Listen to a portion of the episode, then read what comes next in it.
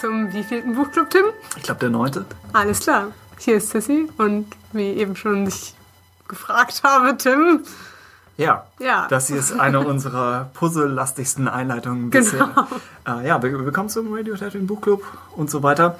Äh, wir sitzen einmal mehr im Keller einer echten Buchhandlung. Mhm. Ich persönlich auf der Flucht vor dem Pollen.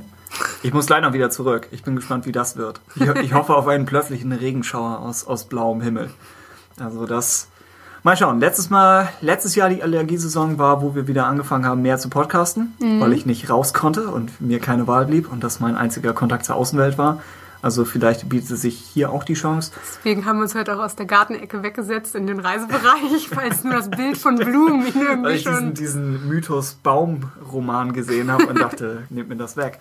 Ja, wo wir, wo du schon die Buchhandlung ansprichst, ich muss natürlich wie immer fragen, was gibt es Neues von der Buchfront, von dem Mythos der Bäume und dem Gewissen der Wüste abgesehen, äh, den Erinnerungen der Wüste. Ähm, also von der Star Wars Front her nichts eigentlich.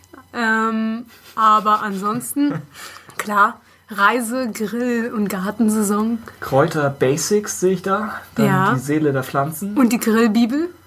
Wo ist, das hatten wir vor einer ganzen Weile, äh, was die Kräuterhexe noch wusste? Ist, ist wahrscheinlich schon verkauft. Stimmt, Natürlich ist es stimmt. nicht mehr hier. Klar. Natürlich, bei dem Ja. Titel. Grill den Hensler ist dabei. Alles, alles hier zu haben, aber an Star Wars Sachen überhaupt nichts. Überhaupt nicht momentan. Aber wir haben sehr hübsche Ausgaben von äh, Fantastische Tierwesen, wo sie zu finden sind.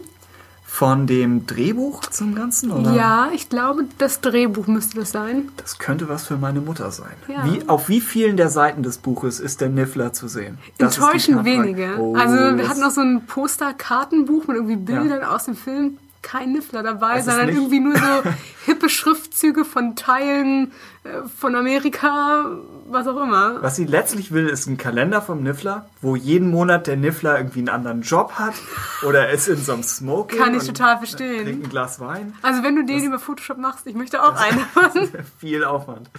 Ähm, ja, also Star Wars momentan tot, aber ja, es kommt bestimmt gegen Ende des Jahres dann nochmal zurück. in dem. Kylo Ren Roman wird alles wieder losgehen. Das wäre wunderbar.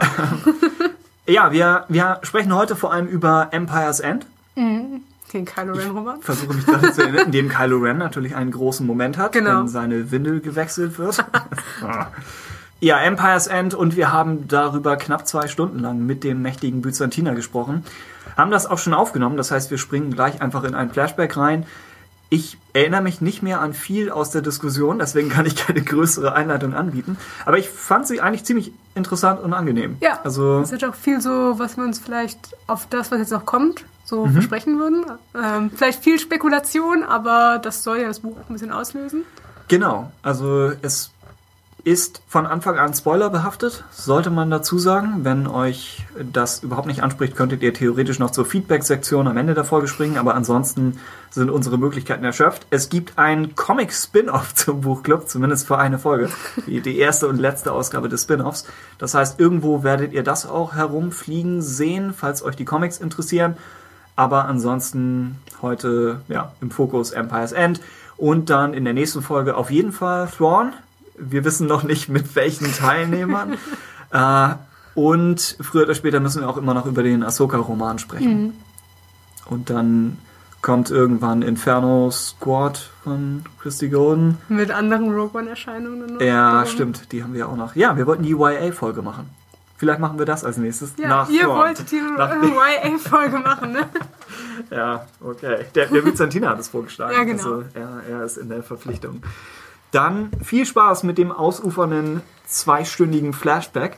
Das ist wie bei Lost, wenn, wenn der Flashback die ganze Folge dauert. Stimmt. Wie hier The Other 48 Days. Oder Ja. die Richard Airport Folge. Aber am Ende schließen wir das Ganze wieder. Das macht alles Sinn. Ja, Die Klammer, die wir jetzt öffnen, sie wird wieder geschlossen. damit die Hauptcharaktere noch ihre reguläre Gage kassieren können, müssen sie am Anfang einmal beim Lagerfeuer sitzen, bevor im Hintergrund wieder der, der Flashback-Sound kommt. So wie jetzt vielleicht gerade. Also, wir sehen uns auf der anderen Seite. Doch, ich füge das in der Post später ein. Das Okay, wird komplett. Sinn ergeben. Wir sehen uns.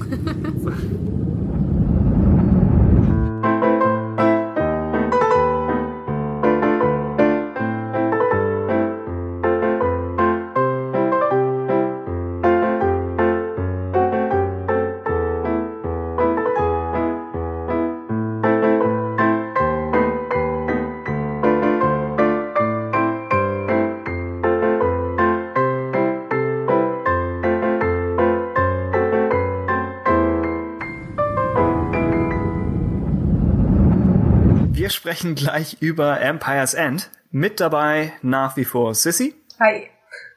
Und jetzt neu dabei, in dieser Folge zumindest neu, aber andernfalls natürlich Jahrtausende alt, äh, live an einem Zwischenstopp auf seinen Streifzügen am Rande der Unendlichkeit, der mächtige Byzantiner. Hallo. Soweit, so gut. Wir sprechen über Empire's End und sollten vorweg sagen, dass wir vermutlich von Anfang an die Spoilerzone betreten. Denn ich würde mal davon ausgehen, dass die meisten, die das hier hören, schon wissen, ob sie das Buch lesen möchten oder nicht. Und entweder die Vorgänger gelesen haben oder nicht. Das heißt, falls ihr in die Aftermath-Trilogie irgendwann noch einsteigen möchtet, dann schreckt hiervor vielleicht noch kurz zurück. Und falls ihr sagt, es ist euch alles egal, dann werde ich gleich versuchen, die ungefähre Handlung des Buchs grob zusammenzufassen. Äh, und mein Versuch wäre wie folgt. Das Finale der Aftermath-Trilogie Empire's End erschien am 21. Februar 2017 und geschrieben erneut von Chuck Wendig, schließt das erste Jahr nach Endor mit der gewaltigen Schlacht um Jakku, in welcher die neue Republik auf die Überreste der imperialen Flotte trifft, dort zu einem geheimnisvollen Zweck versammelt vom zweitbesten Meisterstrategen und Kunstkenner des Imperiums, Gallius Rex. Während Admiral oder Ex-Admiral Ray Sloan versucht, ihr geliebtes Imperium noch rechtzeitig von Rex zu befreien, wird Sloan ihrerseits gejagt von Ex-Rebellenpilotin Nora Wexley, verstärkt durch nicht ganz Ex-Kopfgeldjägerin Jazz Imari, die wiederum von vier, fünf anderen Kopfgeldjägern verfolgt wird in einer erstaunlich eigenständigen Branche. Und schließlich trägt auch Hochgeschwindigkeits-Hut und Name aus Force Awakens Nima ihren Teil dazu bei, die lang erwartete Jakku-Storyline noch etwas spannender und oder länger zu machen. In einen ähnlichen Spagat fällt das zweite Standbein des Romans, in welchem der zerstörerische Höhepunkt der Trilogie zuerst vom Senat der neuen Republik per Abstimmung beschlossen werden muss, um gleichzeitig den Anforderungen der Demokratie und der Drei-Akt-Struktur gerecht zu werden.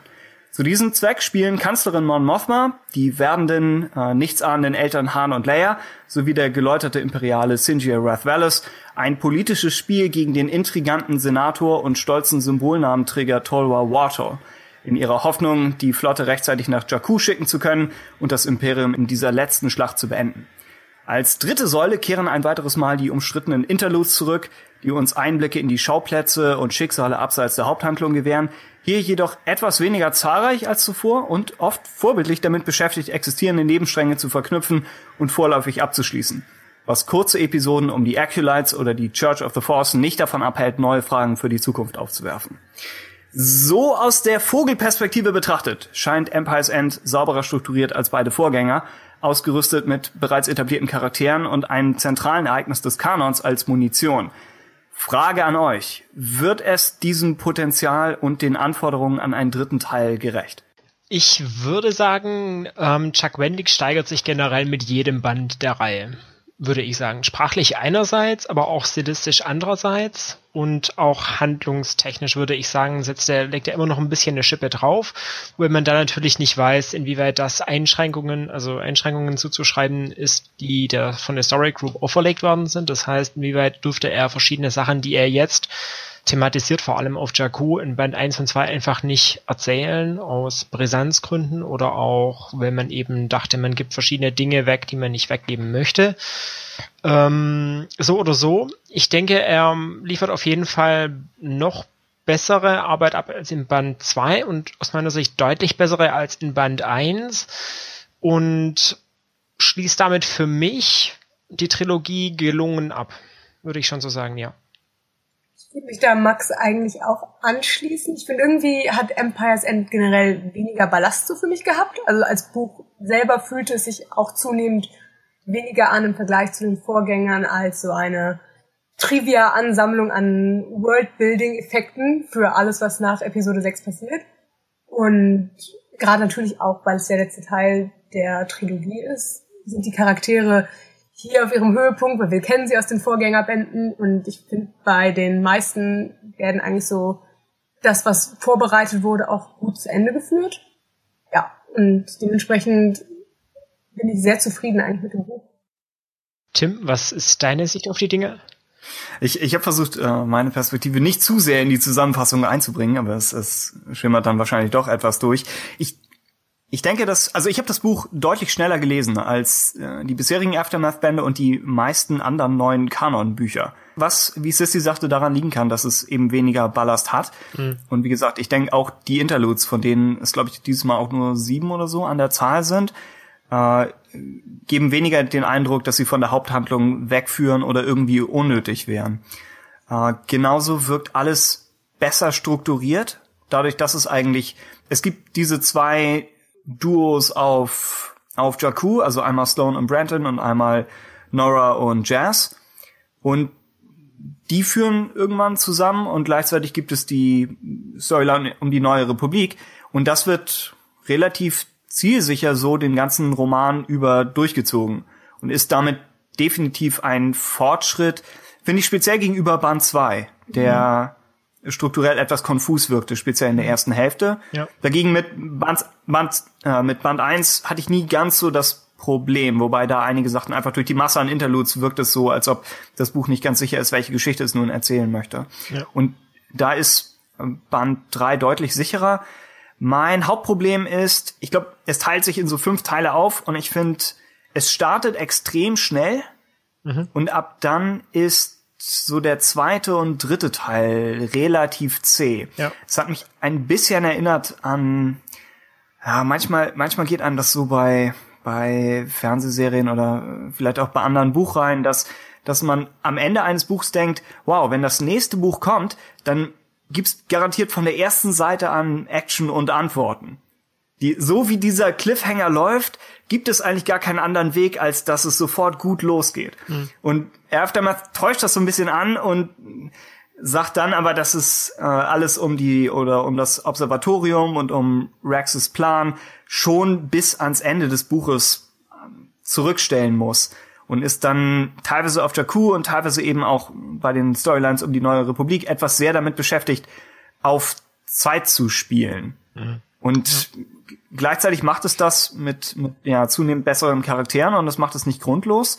Aber speziell als es darum ging, die, ich glaube, oh, die, die Kinder oder Haustiere von diesen Senatoren zu retten, waren wir so ein bisschen in einem Subplot innerhalb eines anderen mhm. Subplots. Um ganz am Ende einfach nur diese Flotte endlich nach Jakku zu schicken. Und das hat mir so ein bisschen zu schaffen gemacht, gerade weil ich mehr aufs Ende hingefiebert habe als bei den anderen Büchern.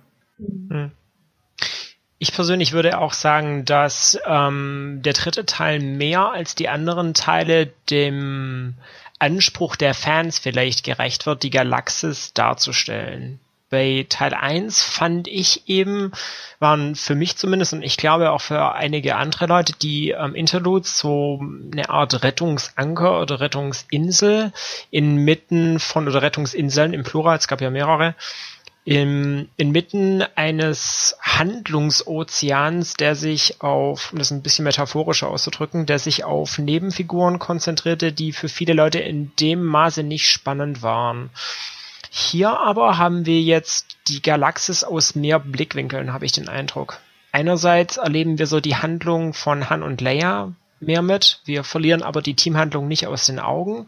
Und andererseits kriegt man mehr so die Perspektive, finde ich persönlich jedenfalls, habe ich den Eindruck, man bekommt noch stärker die Perspektive Imperium und auch die Perspektive Neue Republik beziehungsweise Mon Mothma.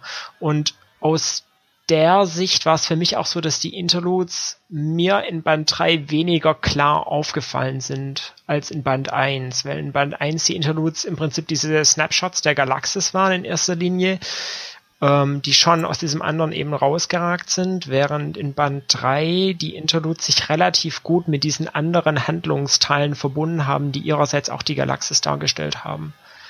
Das würde ich so sagen und deswegen auch sagen, dass eben diesem Anspruch ähm, äh, eben mehr Rechnung getragen wird.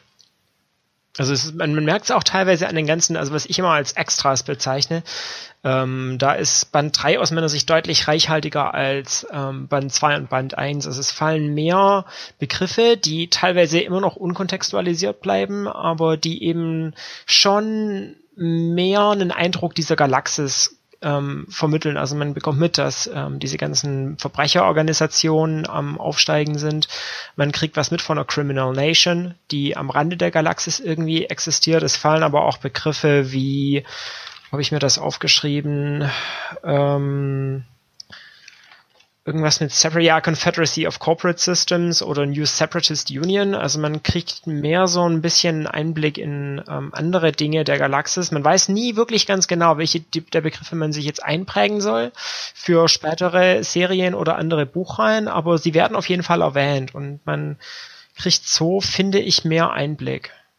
Und auch sonst werden mehr, finde ich, deskriptive Szenen eingebaut als in den anderen beiden Teilen. Also da gab es eine Szene, die mir besonders aufgefallen ist, in der eine Spezies namens Origin oder Origin, je nachdem auf welcher Silbe man es betonen möchte, ähm, eingeführt wird. Und ohne dass die Spezies jetzt wirklich ein großes Gewicht für den Roman hat oder auch ähm, nur für einen Teil des Romans oder einen Teil des Plots, wird die relativ ausführlich beschrieben mit verschiedenen soziologischen Charakteristika, die ich persönlich total begrüße, weil ich immer finde, diese kleinen Häppchen machen die Galaxis interessanter und vielseitiger, ähm, gleichzeitig transparenter und auch plastischer.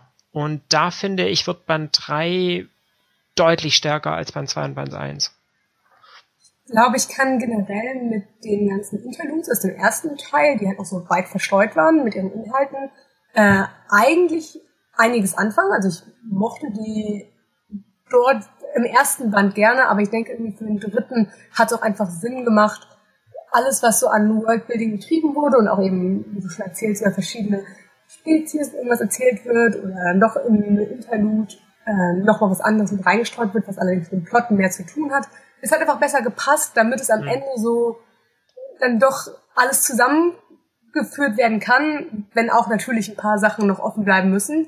Mhm. Ähm, ich finde einfach, dass es irgendwie schön ist, dass der erste Teil so offen noch herumspringt und jetzt zum dritten ist eigentlich immer mehr so geschlossen in sich wurde. Also ich mag es mhm. irgendwie strukturell total gerne. Mhm, mhm, hat irgendwie überall so seine Daseinsberechtigung für mich. Also es macht irgendwie Sinn, wo es ist. Mhm praktisch als ob man sagt, die, die Interludes, jetzt wo es auf das Finale zuläuft, müssen sich auch die Interludes mit dem Wichtigsten beschäftigen und müssen Dinge verknüpfen und zusammenziehen, mhm. während der erste Teil freier war in seiner Wahl an, an zusätzlichen Szenen. Und das macht ja auch einfach Sinn, weil man ja im ersten Teil wirklich eindeutig mehr Fragen an die, äh, den Zustand der Galaxis hat, als vielleicht jetzt. Deswegen. Stimmt. Ich finde es eigentlich ganz richtig, dass es dann auch herumspringt. Genau. Ja, aber es werden nicht nur die Interludes untereinander klarer verbunden, sondern sie heben sich auch in der Art und Weise, wie sie die Galaxis darstellen, nicht mehr so sehr von der Teamhandlung ab, die schon aus meiner Sicht auf einen ziemlichen Mikrokosmos beschränkt war, zumindest in Teil 1. Wisst ihr, wie ich meine? Insofern, dass sie auf Akiva auch begrenzt Ja, also dass eben diese Teamhandlung, die ja schon ähm, den großen Teil des Buchs für mich definierte, jedenfalls in Band 1, mhm. ähm, war ja schon nicht so, dass sie die Galaxis breit gefächert abgedeckt hat, sondern eher so aus der Perspektive des Teams, was ähm, völlig in Ordnung ist. Aber in Band 3 haben wir eben mehr so verschiedene Perspektiven auf die Galaxis als in Band 1. Und diese Perspektiven verbinden sich rein in der Art und Weise, wie sie Dinge der Galaxis darstellen, mehr mit den Interludes. Also rein auf dieser darstellenden Ebene, als es in Band 1 der Fall war. Finde ich jedenfalls. Mhm. Ich würde die Interludes immer noch als eine generelle Stärke ansehen. Mhm. Das heißt, ich weiß nicht, ob ich viel. Ja, mir kommt es so vor, als hätten die Interludes in, in Band 2 speziell so die meisten einzelnen guten Ideen. Und in Band 1 ist es einfach die Vielfalt an Interludes, die, die äh, mir in Erinnerung geblieben ist. Und jetzt in Band 3 ist es diese Zielgerichtetkeit. Dieses Zielgerichtete. Mhm, ja. Äh, und es, es gibt ja, vielleicht ein, zwei Ausnahmen, wo beispielsweise das Kashyyyk-Interlude äh, letztlich noch was aus Life Debt schließt, mhm. wo ich glaube Lumpy kommt und dann seinen Vater wieder trifft, also ja. Chewie. Das wirkt mehr fast wie eine Deleted Scene aus, aus Life Debt, die ja. hier vielleicht noch nachgereicht wurde, kommt deswegen, meine ich, auch als erstes. Mhm. Und sowas wie Tatooine, wo wir Sheriff Cobb Vanth wiedersehen und den Rancor Keeper, hängt einmal, glaube ich, über die Red Key Raiders hängt es auch so ein bisschen mit der neuen Republik zusammen, mit der Storyline da, wo Sinjir mit zu kämpfen hat. Und gleichzeitig schließt es etwas ab, das damals im ersten Aftermath-Buch begonnen hat. Mhm. Also das wirkt schon langfristig geplant und in mhm. einigen dieser Fälle hat Wendig vielleicht auch alle drei Szenen schon geschrieben, damals am Anfang. Um mhm. sich nicht immer wieder neu in diese Situation reinversetzen zu müssen, sondern einfach das aufzuteilen. Mhm. Ich glaube, etwas weit hergeholter Vergleich über äh, Martin aus, aus Game of Thrones oder Song of Ice and Fire hat auch gesagt, dass er manchmal die Storylines einiger Figuren einfach hintereinander wegschreibt, mhm. weil das einfacher ist und man dann als Autor wirklich in dieser Figur drin bleibt. Mhm. Und hier bei den Interludes könnte man auch sagen, dass es einigen von ihnen helfen könnte, wenn man sie nochmal hintereinander wegliest. Mhm. Vielleicht könnte man das Experiment machen und einmal durch alle drei Aftermath-Bände durchgehen und nur die Interludes lesen. Die sich dann ja auch fast schon zu einem vollwertigen, naja, nicht Roman, aber zu einer, zu einer Kurzgeschichtensammlung in, in Romanlänge ja. erweitern könnten. Ja. Äh, ansonsten haben wir ein Interlude auf Christophsis, wo mehrere Pilgerer der Church of the Force und ein Druide versuchen, äh, mehrere Kyberkristalle, die das Imperium entwendet hat, wieder in ihren Ursprung zurückzubringen. Hatte so ein bisschen was von, fand ich, Rogue One umgekehrt. Ja. Während es in Rogue One darum ging, den Todesstern zu zerstören oder die Pläne zu bekommen und sie da nacheinander gestorben sind, die Hauptfiguren, läuft es hier so, dass, dass sie nacheinander sterben, während sie diese Kristalle zurückbringen. Mhm. Ich weiß nicht, ob die Parallele bewusst war, aber es gibt einen Stapel an Rogue One Anspielungen in, in Empire's End. Also ist das vielleicht nicht völlig fehl am Platz. Mhm. Ansonsten auf Coruscant die Enkelbiter Brigade, die Mars Ameda befreit. Das führt eigentlich auch eine Storyline aus Live Dep zusammen mit einer Interlude-Storyline aus dem ersten Teil. Dann gibt es die Acolytes of the Beyond. Habt ihr da Meinung zu? seid ihr, seid ihr Fan von der Bande? Oder ist sie, ist sie zu überzogen oder? Also, ich weiß nicht, ich mag die generell ganz gerne eigentlich. Und mhm. gerade was du eigentlich auch erwähnt hattest, ich glaube, bei denen fände ich es mit noch am interessantesten, wirklich aus allen drei Bänden diese Storylines nochmal zu lesen, wie sich so die Perspektive auf sie und wie sie charakterisiert werden äh, verändert, weil eigentlich wird es ja fast schon immer ein bisschen intimer. Zuerst sieht man sie so quasi aus von einer außenstehenden Perspektive, dann in Band 2 haben sie ja da auch irgendwie diesen Angriff äh, wo es dann schon ein Stück näher an sie ranrückt. Und jetzt im dritten haben wir im Grunde eigentlich wirklich eine aus ihren Reihen und ihre Perspektive auf das Ganze. Stimmt, ja. Passt, passt auch zu dem, was ein bisschen was Max meinte, dass man mehr und mehr Einblicke bekommt.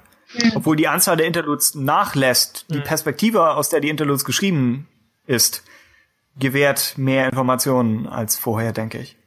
Ja. Auch deswegen, weil die Interludes besser mit der Haupthandlung verknüpft werden, finde ich, und weniger davon losgelöst sind wie in Band 1. Also in ähm, Empire's End beispielsweise wird ja explizit erwähnt, dass die ähm, Acolytes of the Beyond mit dem Imperium, also mit dem, mit dem Sterben begriffenen Imperium zusammenhängen. Also dieser Master, der meiner Erinnerung nach Hugh Tashu, wie man auch oh, immer ja. das aussprechen möchte, heißt, dass der eben mit dem Imperium zusammenhängt. Und da wird auch außerhalb der Interludes auf diese Interludes Interludes letztlich Bezug genommen.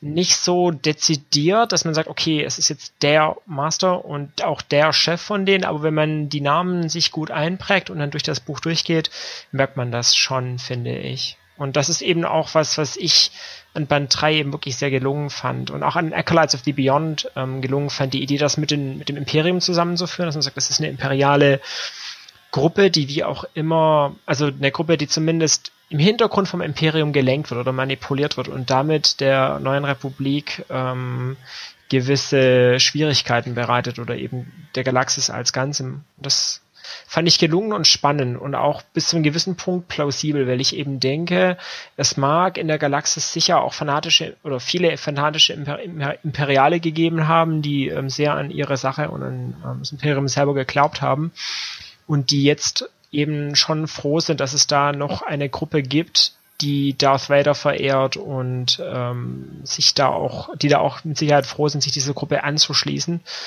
Und ähm, ich finde es, ich denke auch, dass wir von der Gruppe noch nicht das letzte gesehen haben. Also die Trilogie ist durch, aber ich denke in kommenden Projekten, wie auch immer die aussehen, neue Bücher, eine Serie, vielleicht könnte ich mir gut vorstellen, dass die nochmal aufgegriffen werden, vielleicht auch mit Kylo Ren verbunden werden. Sagen. Also ich meine, das schreit ja gerade danach, finde ich. Also das ja. glaube ich und hoffe ich auch. Ich verstehe auch dieses Überzogene, wie man sie so wahrnehmen kann. Ich glaube, ich habe auch ein bisschen Probleme, sie mir noch so richtig vorzustellen, sie irgendwie so zu visualisieren, weil in meinem Kopf sind sie so ein bisschen so eine Goth-Kid-Gang irgendwie. ja, auch. ja, ja. Aber es ist halt ein bisschen schwierig, aber vielleicht, wenn man später mehr über sie weiß, kann man auf diese Interludes auch zurückgucken und denken, ja, okay, passt, wenn es jetzt vielleicht noch jüngere Leute sind, mhm. warum sie so empfinden und sich vielleicht auch so verhalten. Und macht am Ende alles Sinn. Aber ja. Stimmt. Und mit den Informationen aus, aus Empire's End wirken sie jetzt mit hoher Wahrscheinlichkeit wie eine Vorstufe der Knights of Ren. Mhm. Vorher hätte ich gesagt, ja, es könnten auch einfach andere, andere Freaks sein. Aber jetzt sehen wir, wie sie sich um das Lichtschwert zoffen, das sie, meine ich, in Teil 2 gestohlen haben. Mhm. Dann werden diese Masken aufgebracht, die sie alle mhm. tragen. Mhm. Genauso wie, und das ist, meine ich, auch eine neue Info von jetzt, äh, dass einige von älteren Sith träumen. Ja. Mhm. Teilweise auch von erst kürzlich gestorbenen Sith, ja. was schon noch mal eine neue Perspektive ist. Also mhm. einmal werden einmal werden die Acolytes dadurch äh, semi legitimiert, dass sie äh, dass sie mit Yub Tashu zusammenhängen, der jetzt auch nicht die die Autorität auf dem Gebiet der dunklen Seite ist, aber der ja zumindest äh, Perpatine kannte. Mhm. Das heißt, es sind nicht nur irgendwelche ja Goth-Leute, wie wie Sissy sagte, okay. sondern es sind seriöse Goth-Kids, äh, von, von der Regierung unterstützt. Stimmt. Ähm, und gleichzeitig diese, diese Träume legen nahe, dass sie schon vielleicht nicht wissen, was sie tun, aber dass es etwas Reales gibt, das sie antreibt. Hm. Also für mich hat die Gruppe auch deswegen was Plastisches und Glaubhaftes, weil die mich in der Art und Weise, wie sie radikalisiert sind, also mit Hinsicht auf äh, Darth Vader und andere Sith, auch an ähm, realweltliche Gruppierungen ähm, erinnert, die auf eine ähnliche Art und Weise radikalisiert sind, wenn sie sich auf einen religiösen Führer beispielsweise beziehen und ähm, eben in diesem Wahn, dass dieser religiöse Führer oder diese religiösen Führer, die tot oder lebendig sind, eben eine Legitimation für sie haben, ähm, in dem Rahmen eben gewaltiges Unheil anrichten. Also da sehe ich auch Parallelen zu der Art und Weise, wie Menschen radikalisiert werden und finde das sehr, sehr spannend. Und führt dann ja auch nach Episode 7. Ja, ähm, hier zu den Knights of Ren auch nochmal. Ich meine, das lässt sich auch nicht ausschließen, dass die Knights of Ren am Ende des Tages vielleicht einfach nur ein engerer Kreis aus diesen Acolytes of the Beyond sind, weil es auch hm. vielleicht, wenn es eine große Ansammlung von Leuten ist, schwierig, so eine große Gruppierung irgendwie zu kontrollieren. Und mhm. ich mag halt die Idee auch von so einem Gegenpool. Ich meine, wir haben halt auch diesen Ausblick auf die Church of the Force, dass mhm. es ja nicht ausschließbar ist, dass es dann in einer genauso großen Anmengung vielleicht sogar irgendwie diese Acolytes gibt, die im Grunde das Gegenstück dazu sind und vielleicht auch erstreben, irgendwie Chaos zu schaffen oder eben diesen Kult zu huldigen. Also, mhm. ja, das gefällt mir als Idee auf jeden Fall. In Abwesenheit der wirklichen Jedi oder Sith kommen mhm. diese äh, zweitrangigen Gruppen mehr in den Vordergrund. Mhm. Äh, und, es, und es würde erklären, warum, warum Kylo Ren als, als Meister der Knights of Ren bezeichnet wird, weil das heißt, das sind nicht alles tatsächliche Sith. Mhm. Und es könnte erklären, warum sie ihn als Anführer annehmen, weil er, wenn man ihn jetzt unter die Acolytes of the Beyond stellen würde, wäre er automatisch das, das Vader-mäßigste, was sie haben. Mhm. Was äh, sicherlich auch in seinem Sinne ist. Ja. Ansonsten, Cloud City sehen wir einmal mehr mit äh, einem Satz wie Lobot, we're home, über den auch schon diskutiert wurde im, ja. im Fandom, aber ich fand ihn ganz putzig. Ja. Ich fand's auch Und, nett. Ich glaube, Sissy hatte die äh, Szene im letzten Buchclub schon als niedlich angekündigt, deswegen hatte ich hohe Erwartungen. Und sie ist tatsächlich sympathisch gemacht, mhm. wie Total. Lando eine Stadt zurückerobert und gleichzeitig überlegt, was er Han und Leias Nachwuchs schenken kann. Mhm eventuell leicht komisch platziert als Interlude, weil es inmitten der Schlacht um Jakku passiert oder zumindest da in den Roman eingeordnet ist. Mhm. Zeitlich kann es irgendwann sein. Vielleicht war Wendicks Idee, dass man an diesem Punkt etwas Humor bräuchte. Mhm. Aber von der Einordnung abgesehen fand ich die Szene in sich sehr witzig ja. und hat einen äh, sehr liebenswürdigen Moment, wo, wo Lando plant, äh, Ben eine eine Waffe zu schenken mit mit dem Angebot ihm, wenn er wenn er je ein Problem hat und sich nicht traut damit zu seinem Vater zu gehen, dann könnte er zu Lando kommen. Was finde ich den Charakter eigentlich perfekt trifft. Mhm. Also das ist das ist so ein ein guter menschlicher Gedanke, äh, dass dass ich ihn sehr mochte und es es passt noch es passt noch dazu, dass sie alle nicht wissen, was auf sie zukommt. Mhm wir haben ja nun einfach das Problem, dass das erste Mal, dass wir von, von äh, Ben Solo hören, dass er da schon ein Problemfall ist. Mhm. Und nochmal in der Zeit zurückzuspringen und zu sehen, was, was für Vorstellungen Han und Leia von, von ihrem Leben und von ihrem Nachwuchs hatten. Mhm. Und was, äh, ja, die, die Helden der Filme alle glauben, dass an guten Zeiten auf sie zukommt. Das ist einerseits schön zu sehen und andererseits natürlich, ja, ein bisschen traurig. Ich denke, das ist generell auch ein Motiv des Buches, was wirklich fast alle Passagen beinhaltet. Die Galaxis ist im Werden. Die Leute sind dabei, ihre Rollen zu finden, äh, die sie vielleicht noch nicht haben ähm, und von denen sie auch noch nicht sicher sind, wo führen die sie jetzt ganz genau hin und wie jetzt mit der Galaxis in der Summe überhaupt weiter. Also, und das finde ich auch das Schöne ähm, an dem dritten Teil speziell. Man sieht eben die Galaxis in ihrem Neuwerden, muss man sozusagen auf rein politischer Ebene einerseits, aber auch auf zwischenmenschlicher Ebene andererseits. Auch durch, durch Sinjir nochmal deutlich gemacht? Ja. So der, der Hauptcharakter, der das verkörpert und Nora versucht loszulassen und sich ein neues Leben aufzubauen. Mon Mothma schlägt sich mit ihren Wahlkampagnen rum und weiß auch nicht sicher, wo geht's hin. Ja. Ähm, in jeder Hinsicht eigentlich auch ähm, die Kinder der First Order, also des noch, also des mhm. fallenden Imperiums, wo geht's denn mit denen hin? Wo geht's insgesamt mit, dem, Imperium hin? Das, das stellen sich, äh, das, die Frage stellt sich ja auch. Also dieses ganze, diese ganze Umbruchsphase der Galaxis ist äh, ganz, ganz zentral für das Buch. Und das Buch sitzt es aus meiner Sicht gut um, allein durch die Vielperspektivigkeit. Hm? Äh, wir könnten vielleicht, ich glaube, wir haben die meisten Interludes durch. Es gab noch das eine mit Elodie, die oder der, das, das scheint da komplizierter zu sein, dieses Piratenkönigreich aufbaut. Ja, stimmt. Am Rande der Galaxis und äh, drei flüchtige Sternzerstörer vernichten lässt. Das heißt auch hier diese Verknüpfung mit dem Hauptplot, mhm. die jetzt stärker durchkommt. Und es ist unter Kritikern von, von Chuck Wendig werden das vermutlich einige anders beurteilen, ob, ob die Szene, wo, wo Elodie dann dieses Sternzerstörer zerstören lässt, äh, ob das ein ausreichendes Finale und ausreichende Begründung dafür ist, dass wir diese Szenen mit ihr oder ihm gesehen haben, die Bücher über. Also bei mehreren dieser Interludes denke ich, ich bin zufrieden mit dem Ergebnis, aber ich weiß nicht, ob, ob das als, ob viele das als abgeschlossen betrachten würden. Mm, okay. Ob man sagt, das ist genug. Oder was, was erwartet man wirklich als, ja, was erwartet man vom Ende einer einer Kurzgeschichte aus drei Szenen verteilt über drei Bücher. Die Frage ist eben auch, inwieweit sind die Leute dazu bereit, auch zu sagen, okay, das wird jetzt im Buch nicht abgeschlossen, aber vielleicht kommen wir in anderen Medien nochmal auf diese Criminal Nation, wie sie im Buch bezeichnet wird, zurück. Ich meine, man merkt schon, es gibt dieses Vakuum in der Galaxis und irgendwas macht sich da breit, weil eben die Republik das noch nicht hundertprozentig übernommen hat und das Imperium eben ähm, aus den entsprechenden ähm, Gegenden raus ist und dann macht sich da eben so eine Criminal Nation breit und ich fände es, also für mich ist es okay, wenn das jetzt da nicht abgeschlossen wird, weil ich persönlich finde, den Einblick, den wir so in diese sich neu formierende Galaxis bekommen, ist schön und äh, begrüßenswert und an und für sich für mich ausreichend, um eben zu verstehen, worum es im eigentlichen Sinne geht.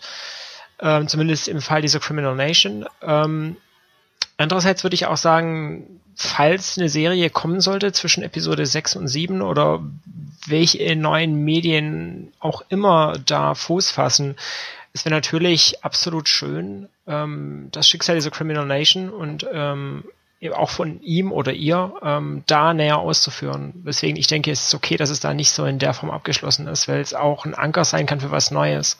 Mhm. Ähnlich vielleicht die Szenen auf Tatooine mhm. mit Freetown. Ja, auf jeden Fall. Die damals ja damit begonnen haben, dass, glaube ich, Korb sich diese Rüstung angeeignet hat. Und dann hatten wir die Szene mit dem Rancor Keeper in Live Depth. Mhm. Und jetzt sehen wir eben, wie sie Freetown äh, sich zurückerobern. Mitsamt diesem Hut Baby, was auch sehr nach einer Vorbereitung für spätere Geschichten aussieht. Ja. Wobei dann die Frage ist, welcher andere Autor wird das wird das wieder aufgreifen? Oder ist es sogar auf Wunsch der Story Group passiert? Hatten sie einen Plan für Tatooine und haben gesagt, die ersten drei Szenen dieses Plans könnte Wendy doch gerne in, in Aftermath einbauen. Uh, Sissy, das Experiment Interludes als, als Fazit. Ja. Würdest du sagen, es war eine, eine erfolgreiche Sache und hat, uh. sind, sind zu viele Fragen offen geblieben am Ende noch? Oder Nö, ich glaube eigentlich kann, also aus meiner Perspektive zumindest kann man sagen, die Fragen, von denen es zu erwarten war, dass man es schafft, in diesen drei Büchern das zu beenden oder ansatzweise irgendwie noch in den Plot einzuflechten, da hat es, ist es eigentlich immer stattgefunden. Oder es war halt nicht so wichtig wie jetzt im ersten Teil, wo halt viel mehr passiert ist. Und man hat es da dann direkt wieder gelassen, aber das war dann nur so ein Ausblick auf die Galaxis. Und bei vielen der anderen Interludes, ich eigentlich, wie schon auch erwähnt, ist es so, man muss halt damit rechnen, dass das später erst irgendwie ja.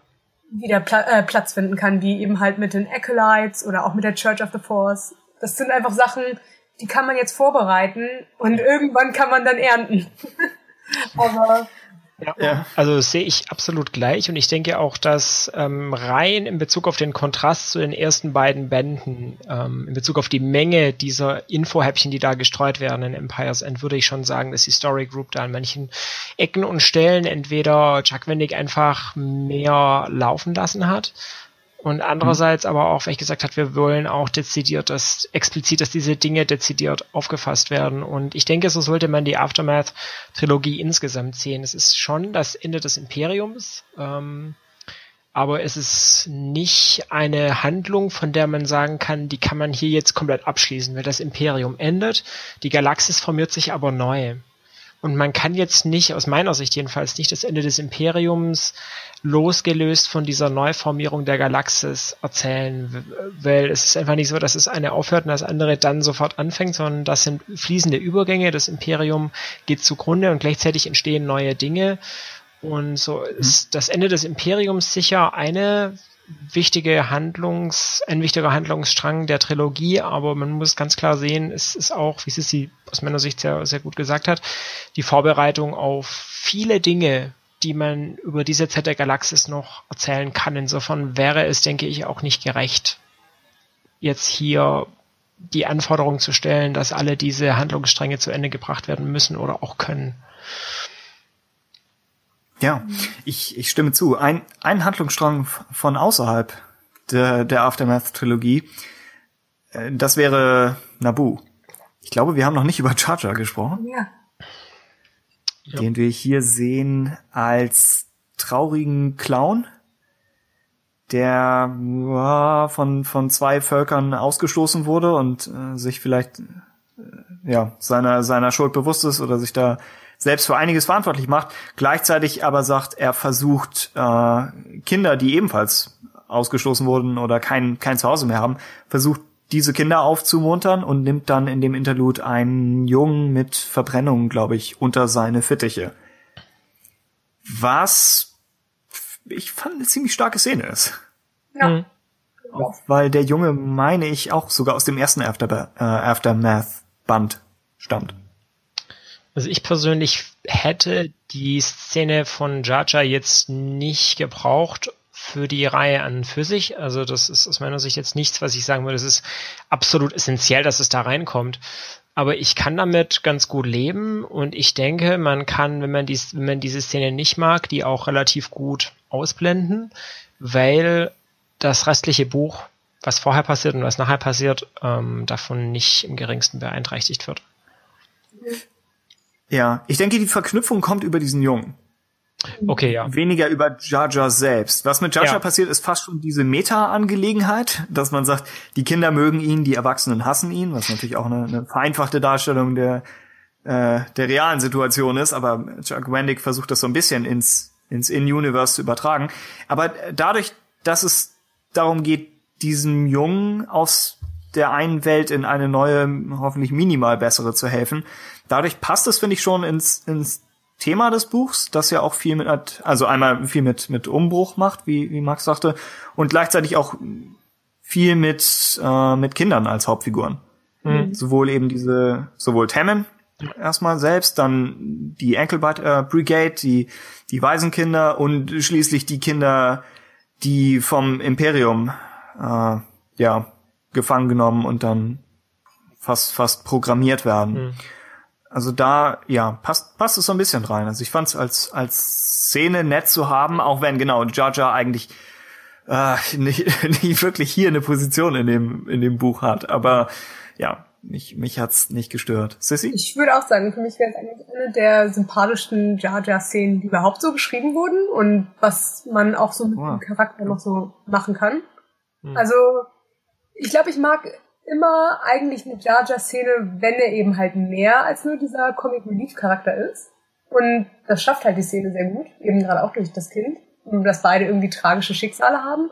Und dass ja auch eigentlich die Auflösung der Szene ist, dass sie sich zusammentun. Und irgendwie diese beiden Ausgestoßenen so zu haben, die dann trotzdem irgendwie noch so einen Grund finden, irgendwie weiterzumachen, finde ich irgendwie, ja, überraschend emotional, was man irgendwie, wenn man von einer Jar Jar Szene hört, vielleicht nicht so erwartet. Ja. Und, Stimmt, ja. Ja. Und vielleicht deshalb nochmal effektiver, weil er sonst eben dieser Comic Relief Charakter oh ist. ja, genau. Wann, ja, wann immer, wann immer man diese Clowns in eine anspruchsvolle Szene wirft, ist es sofort. Entweder es geht schief oder es ist, ja, kann einen wirklich treffen. Ich glaube auch halt, wenn ein, so eine Szene stattfinden soll oder sollte, dann ist dieses Buch auch irgendwie der richtige Ort dafür, weil ich irgendwie bezweifle, dass wenn man Jar Jar nochmal in einer Serie oder so einbinden würde, dass sowas so gut wirken würde. Und eigentlich, gerade eben für diese Metaebene auch, ist das Buch mit der Zielgruppe so an sich, glaube ich, die richtigen, die das dann lesen. Weil Stimmt. Ja, wahrscheinlich eine große Menge an Leuten vielleicht Jar Jar gar nicht mögen, aber auch Leute, die ihm vielleicht neutral oder sogar positiv besonnen sind, das lesen und die können mehr damit anfangen, als wenn es jetzt zum Beispiel ganz deplatziert in Rebels oder sowas vorkommen würde. Mhm. Stimmt. Oh ja, das, das wäre die Alternative gewesen. Ja, daran hätte ich nicht gedacht. Aber ja, da würde es auch, glaube ich, dann ja eher ein jüngeres Publikum erreichen, von dem ich nicht weiß, wie sie diese Szene auffassen würden. Gleichzeitig gibt das, ja, angenommen, man hätte die Szene als Kurzgeschichte auf StarWars.com veröffentlicht, dann wäre sie auch in Gefahr gelaufen, einfach zu so einem Easter Egg zu verkommen, das nur halb im Kanon ist. Und dadurch, dass man sie wirklich in ein Buch einbringt, sagt man, diese Szene ist, hat genau den gleichen Stellenwert und ist die offizielle Version von, von Jar Jars Geschichte. Ah, das, das sind die Interludes. In unserem Versuch zurück zur Hauptstoryline zu kommen. Im Wesentlichen Sloane und Nora. Und Sissy ist riesiger Sloane-Fan. Ja. Hat dich dieses Buch oder speziell die Sloan-Storyline, hat, hat sie dich zufriedengestellt? Wenn man sagt, sie ist hier präsenter als in den anderen Büchern, sie verfolgt ein besseres Ziel als bisher und sie hat eine Form von Happy End. War das, was du dir für Sloan erhofft hattest? Ich glaube eigentlich schon. Ich, eigentlich, was wir am Anfang auch schon ein bisschen hatten, ich mochte Jakku generell eigentlich lieber als Kashyyyk, so als Schauplatz. Mhm. Allerdings fand ich den Mittelteil so ein bisschen von allem, was so mit Nora Ja. und Sloan war, ein bisschen sehr langsam auf Jakku. Ja. Ähm, aber sie als Figur selber ist nach wie vor, würde ich dazu stehen, dass ich denke, das ist so eine der stärksten neuen Figuren, die eigentlich nur bislang in Büchern und auch im Kanan-Comic ähm, existiert. Stimmt, ja. Ähm, und ich finde nach wie vor eigentlich interessant, dass wir Sloane haben, die ja irgendwie so das Gegenstück zu Leia, vielleicht auch Nora darstellt. Und wir ja eigentlich wirklich sehr viele Passagen mit ihr haben, die sie sehr sympathisch eigentlich machen für den Leser. Also sie ist nicht, sie ist kein Thrawn, sie ist kein äh, Snoke, sie ist kein Palpatine, aber sie ist trotzdem auf der Seite des Imperiums. Und man kann ihre Perspektive irgendwie verstehen, Ja. aber sie trotzdem schlecht finden. Ja. Und auch gerade das eigentlich dieses Happy End für sie am Ende etwas ist, was nicht unbedingt erstrebenswert aus der Perspektive des Helden ist. Ja, ich finde es irgendwie total interessant und gut gemacht.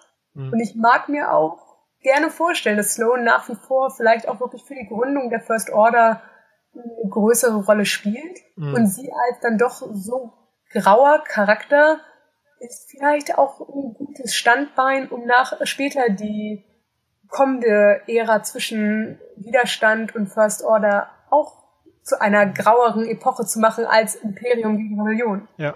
Also dementsprechend, ich bin sehr zufrieden, was äh, Empire's End mit Sloan als Figur macht.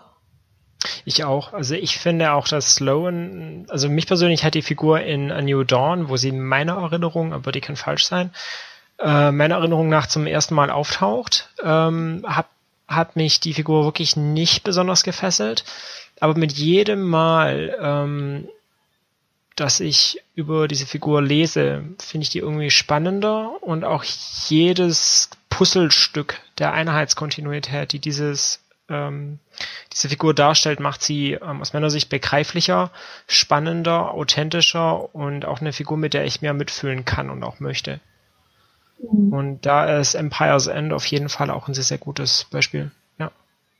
Ich hätte damals in New Dawn wirklich nicht gedacht, dass sie äh, vielleicht, ich konnte mir vorstellen, dass sie nochmal wieder aufgegriffen wird. Ja. Aber nicht, dass, dass New Dawn sogar zu einer ihrer kleineren Rollen werden ja. könnte. Mhm. Also das ist erstaunlich zu sehen. Vielleicht war ja. sie dann doch eben nicht nur in Anführungszeichen ein, ein imperialer Charakter, weil Miller damals einen brauchte, sondern mhm. vielleicht kam die, die Anforderung für Sloan mhm. kam von, von weiter oben. Dass man gesagt hat, wir brauchen jemanden, der das Imperium, der im Imperium groß wird und zu diesen neuen Imperialen gehört und dann, wie Sissy sagte, bereit und, und ausgebildet ist, um das Imperium über sein eigenes Ende hinweg äh, fortzuführen.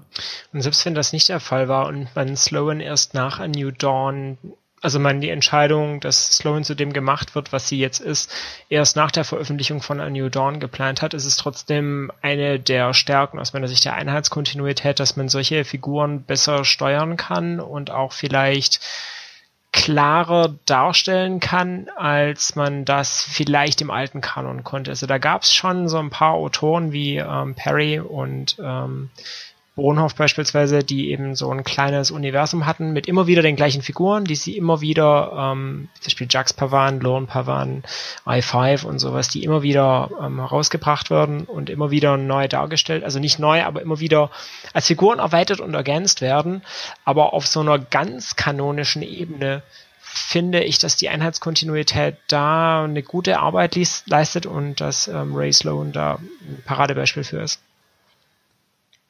Ja, selbst, selbst wenn es einfach heißt, dass sie, also selbst wenn Sloan vielleicht nicht immer schon geplant war, mhm. könnte es auch heißen, dass sie das Potenzial in einer Figur gesehen haben und die Kontinuität flexibel genug war, um Sloan eine größere Rolle zuzuspielen. Ja. Also genau, das wollte ich eigentlich sagen. Du hast es nur ein bisschen konziser und besser gesagt als ich. so. Denk, denkt ihr denn, dass, was lernt Sloan in der Aftermath-Trilogie, dass sie in die First Order einbringen kann? Denn letztlich ist Aftermath ja ein ein mehrfacher Test für sie. Angefangen mit Akiva und dann erreicht es vermutlich den Höhepunkt im dritten Teil, wo sie beweisen muss, dass sie selbst dann noch äh, zielstrebig und entschlossen weitermacht, wenn sie schon nicht mehr die Anführerin des Imperiums und eigentlich chancenlos ist. Also Aftermath äh, zeigt ja nicht wirklich eine größere Wandlung für sie. Vielleicht davon abgesehen, dass sie, dass sie misstrauischer wird gegenüber Autorität und vielleicht Figuren wie Rex. Mhm. Also angenommen, sie trifft einen Rex-ähnlichen Charakter in den unbekannten Regionen auf der Eclipse, dann wird sie mit ihm garantiert anders und, und äh, effektiver umgehen und vielleicht kurzen, äh, ja, kurzen Prozess machen. Mhm. Äh, aber was ist es, ja, was, was bringt Sloan in den, in den First Order ein und ist es vielleicht sogar, ist sie vielleicht sogar zu gut? Meine Sorge ist, Sloan ist so, so gut eigentlich, dass sie, dass ich nicht ganz sicher bin, wie wir am Ende beim First Order aus Episode 7 landen. Das wäre ehrlich gesagt auch meine Sorge, dass ich gedacht, ja. wenn Snoke dazu kommt, sehe ich eigentlich keine First Order, in der Snoke und Sloan äh, koexistieren. Ja.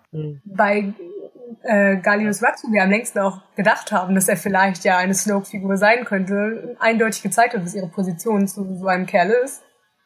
Ähm, ja, mhm. macht so ein bisschen eine dunkle Zukunft für sie als Figur. Allerdings, ich könnte sie rein theoretisch von dem, was jetzt auch ähm, Empire's End ja ein bisschen etabliert, äh, sie als eine Mentorenfigur für den kleinen Hux halt sehen. Mhm. Aber ja. ja, wie lange sie da im Spiel bleibt, ist schwer zu sagen, weil der ja auch im Endeffekt sehr stark unter Einfluss von Snoke steht. Ja. Also stimme ich komplett zu und ich würde, um die Frage zu beantworten, was ähm, Sloan in ähm, insbesondere Empire's End lernt, sagen, also für mich zumindest kam es so durch, dass Sloan in Empire's End mh, mm, am stärksten gelernt hat, vom Imperium aus meiner Sicht loszulassen und zu sagen, okay, wir müssen uns da vielleicht in eine neue Richtung begeben. Also es mag sein, dass es vorher auch in Band 2 schon erwähnt wurde und es mir es einfach nicht so aufgefallen ist, aber ich finde, in Band 3 kommt das mehr durch. So, ähm, ich sehe ein, dass, also ist aber nur meine Wahrnehmung, ähm, ich sehe ein, dass das Imperium so, wie ich das vielleicht gerne gehabt hätte und auch wie Palpatine das steuern wollte, ähm, dass das nicht mehr das ist, was ich jetzt damit erreichen kann und es jetzt einfach Zeit wird, sich nach neuen Gestaden aufzumachen, sozusagen, das mal ein bisschen poetischer auszudrücken. Ja, es, ja, gute Frage. Ich, ich konnte es immer nicht trennen zwischen, also sie, sie sagt sich definitiv vom Imperium los. Ich konnte es immer nicht trennen zwischen, ist es das, das, das halb zerstörte Imperium von, von Rex, das sie ablehnt, oder hat sie auch nachträglich Zweifel an Perpatins Imperium? Also wir sehen sie sehr oft auf dieses Verkommen in die, in die Barbarei reagieren, dass sie auf Jakku erlebt mhm, mit den Imperialen. Ja. Aber wie stand sie zum Imperium an einem normalen, normalen imperialen Tag? Wie stand sie zu den ganzen alltäglichen Grausamkeiten? Mhm. Und vor allem zum Imperium vor Episode 6. Ja, genau, genau. Das, theoretisch müsste das ja dann in, in New Dawn etwas drin sein. wie, wie Sissy meinte, man kann ihr Weltbild schon nachvollziehen, aber ihr Weltbild wird jetzt nicht, äh, nicht laufend auf die Probe gestellt. Ja. Sie wird eigentlich, sie repräsentiert ja schon so die bessere Hälfte des Imperiums oder das, das, äh, das bessere Sechzehntel mhm. und sagt, sie steht immer für, für Ordnung und Struktur und Sicherheit und für diese Dinge, auf die man auf den, oder die man auf den ersten Blick auch gut finden kann, solange man sie eben nicht übertreibt.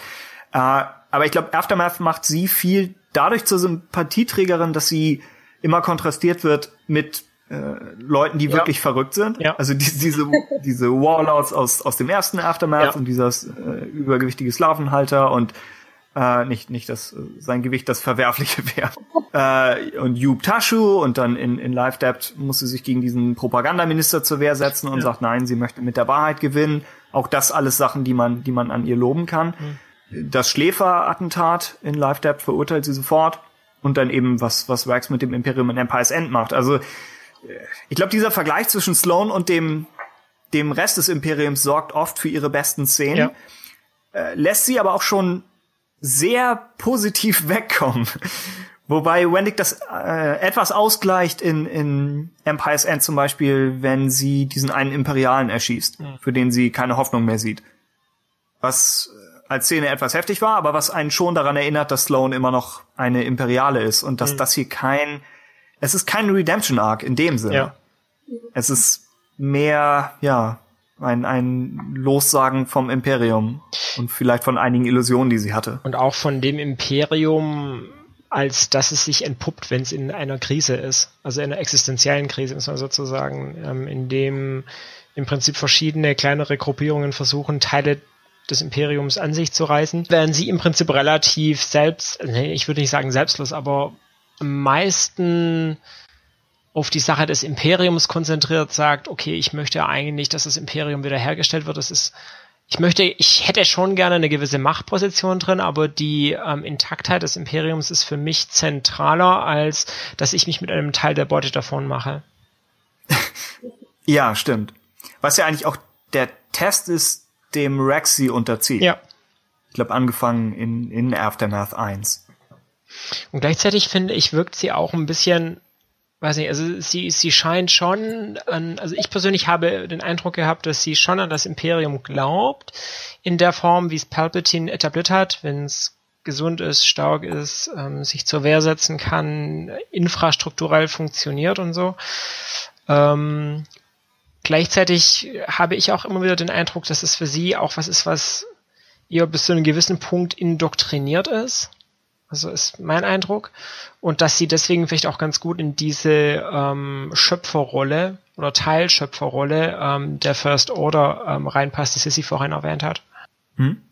Ja, wobei sie sich ja schon mit dem Gedanken anfreunden kann, diese Kinder zu verwenden. Mhm.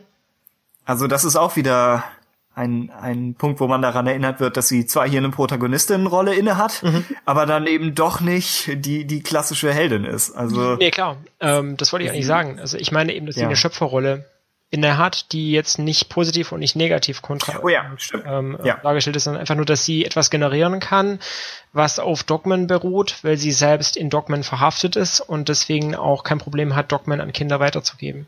Hm. Äh, denkt ihr, dass, dass Finn zum Beispiel sich in einer direkten Linie aus diesen Kindern ergibt? Oder sind das eher die frühen programmierten äh, Extremsoldaten? Also ist das eher, ist das eher schon, na, ich will nicht sagen die mhm. Elite, weil es ja schon eher, äh, es, ist, es ist ja alles ziemlich problematisch, ne? Aber was du meinst. genau. Finn wirkt nicht, als ob er so krass als, programmiert wäre. Ja, genau. Mhm.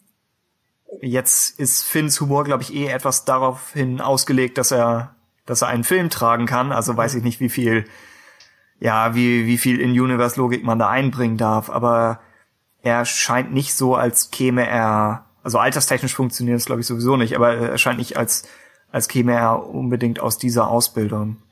Ich glaube, ich kann mir vorstellen, dass es die gleiche Ausbildung ist und vielleicht auch einfach mehr noch es zu finden gibt, als wir vielleicht bislang erahnen, weil ich meine, irgendwas muss den Charakter natürlich später auch noch weitertragen, außer dass er jetzt äh, eine große Nummer beim Widerstand ist. Ähm, ja. Aber ich kann mir genauso gut auch eigentlich vorstellen, weil sie halt schon sehr speziell und sehr aggressiv ja gezeigt werden, dass es eben so eine Art Elite-Truppe oder sowas wird. Hm. Weil am Ende ja. muss ja die First Order auch noch mehr als Starkiller Base parat haben. Also wäre es auch realistisch anzunehmen, dass sie vielleicht noch irgendwo Einheiten von Unmengen an Kindern haben, die genau das sind, was wir hier schon im Ansatz präsentiert haben. Ja. Ich persönlich habe so den Eindruck, also ich äh, stimme dem allem zu, was ihr gesagt habt. Mein Eindruck ist generell, dass die Kinder, die da entführt werden, ähm, auch einen Kontrast darstellen zu, also rein auf die Genese der First Order, einen Kontrast darstellen zum ersten Imperium, also zum wirklichen galaktischen Imperium, das sich rein personell, aber auch in Bezug auf die Infrastruktur und so ziemlich klar auf Repub in republikanische gemachte Neste setzt, muss man sozusagen, während die First Order was ist, was sich bewusst von etwas lossagt und neu gegründet wird, auch mit neuen Leuten. Und da sehe ich die Kinder also als neue Gründer sozusagen und auch als Teil des neuen Inventars, muss man ein bisschen zu objektivieren, äh, des neuen Inventars, der, eines neuen Imperiums, was sich dezidiert von allem lossagt, was vorher war und sich nicht in gemachte Neste setzt. Ähm, so sehe ich die Kinder und ich würde noch nicht entscheiden wollen, ob das für eine Elite ist oder auch für die oder nur für die Truppen oder für beides. Ähm, ja. Hm.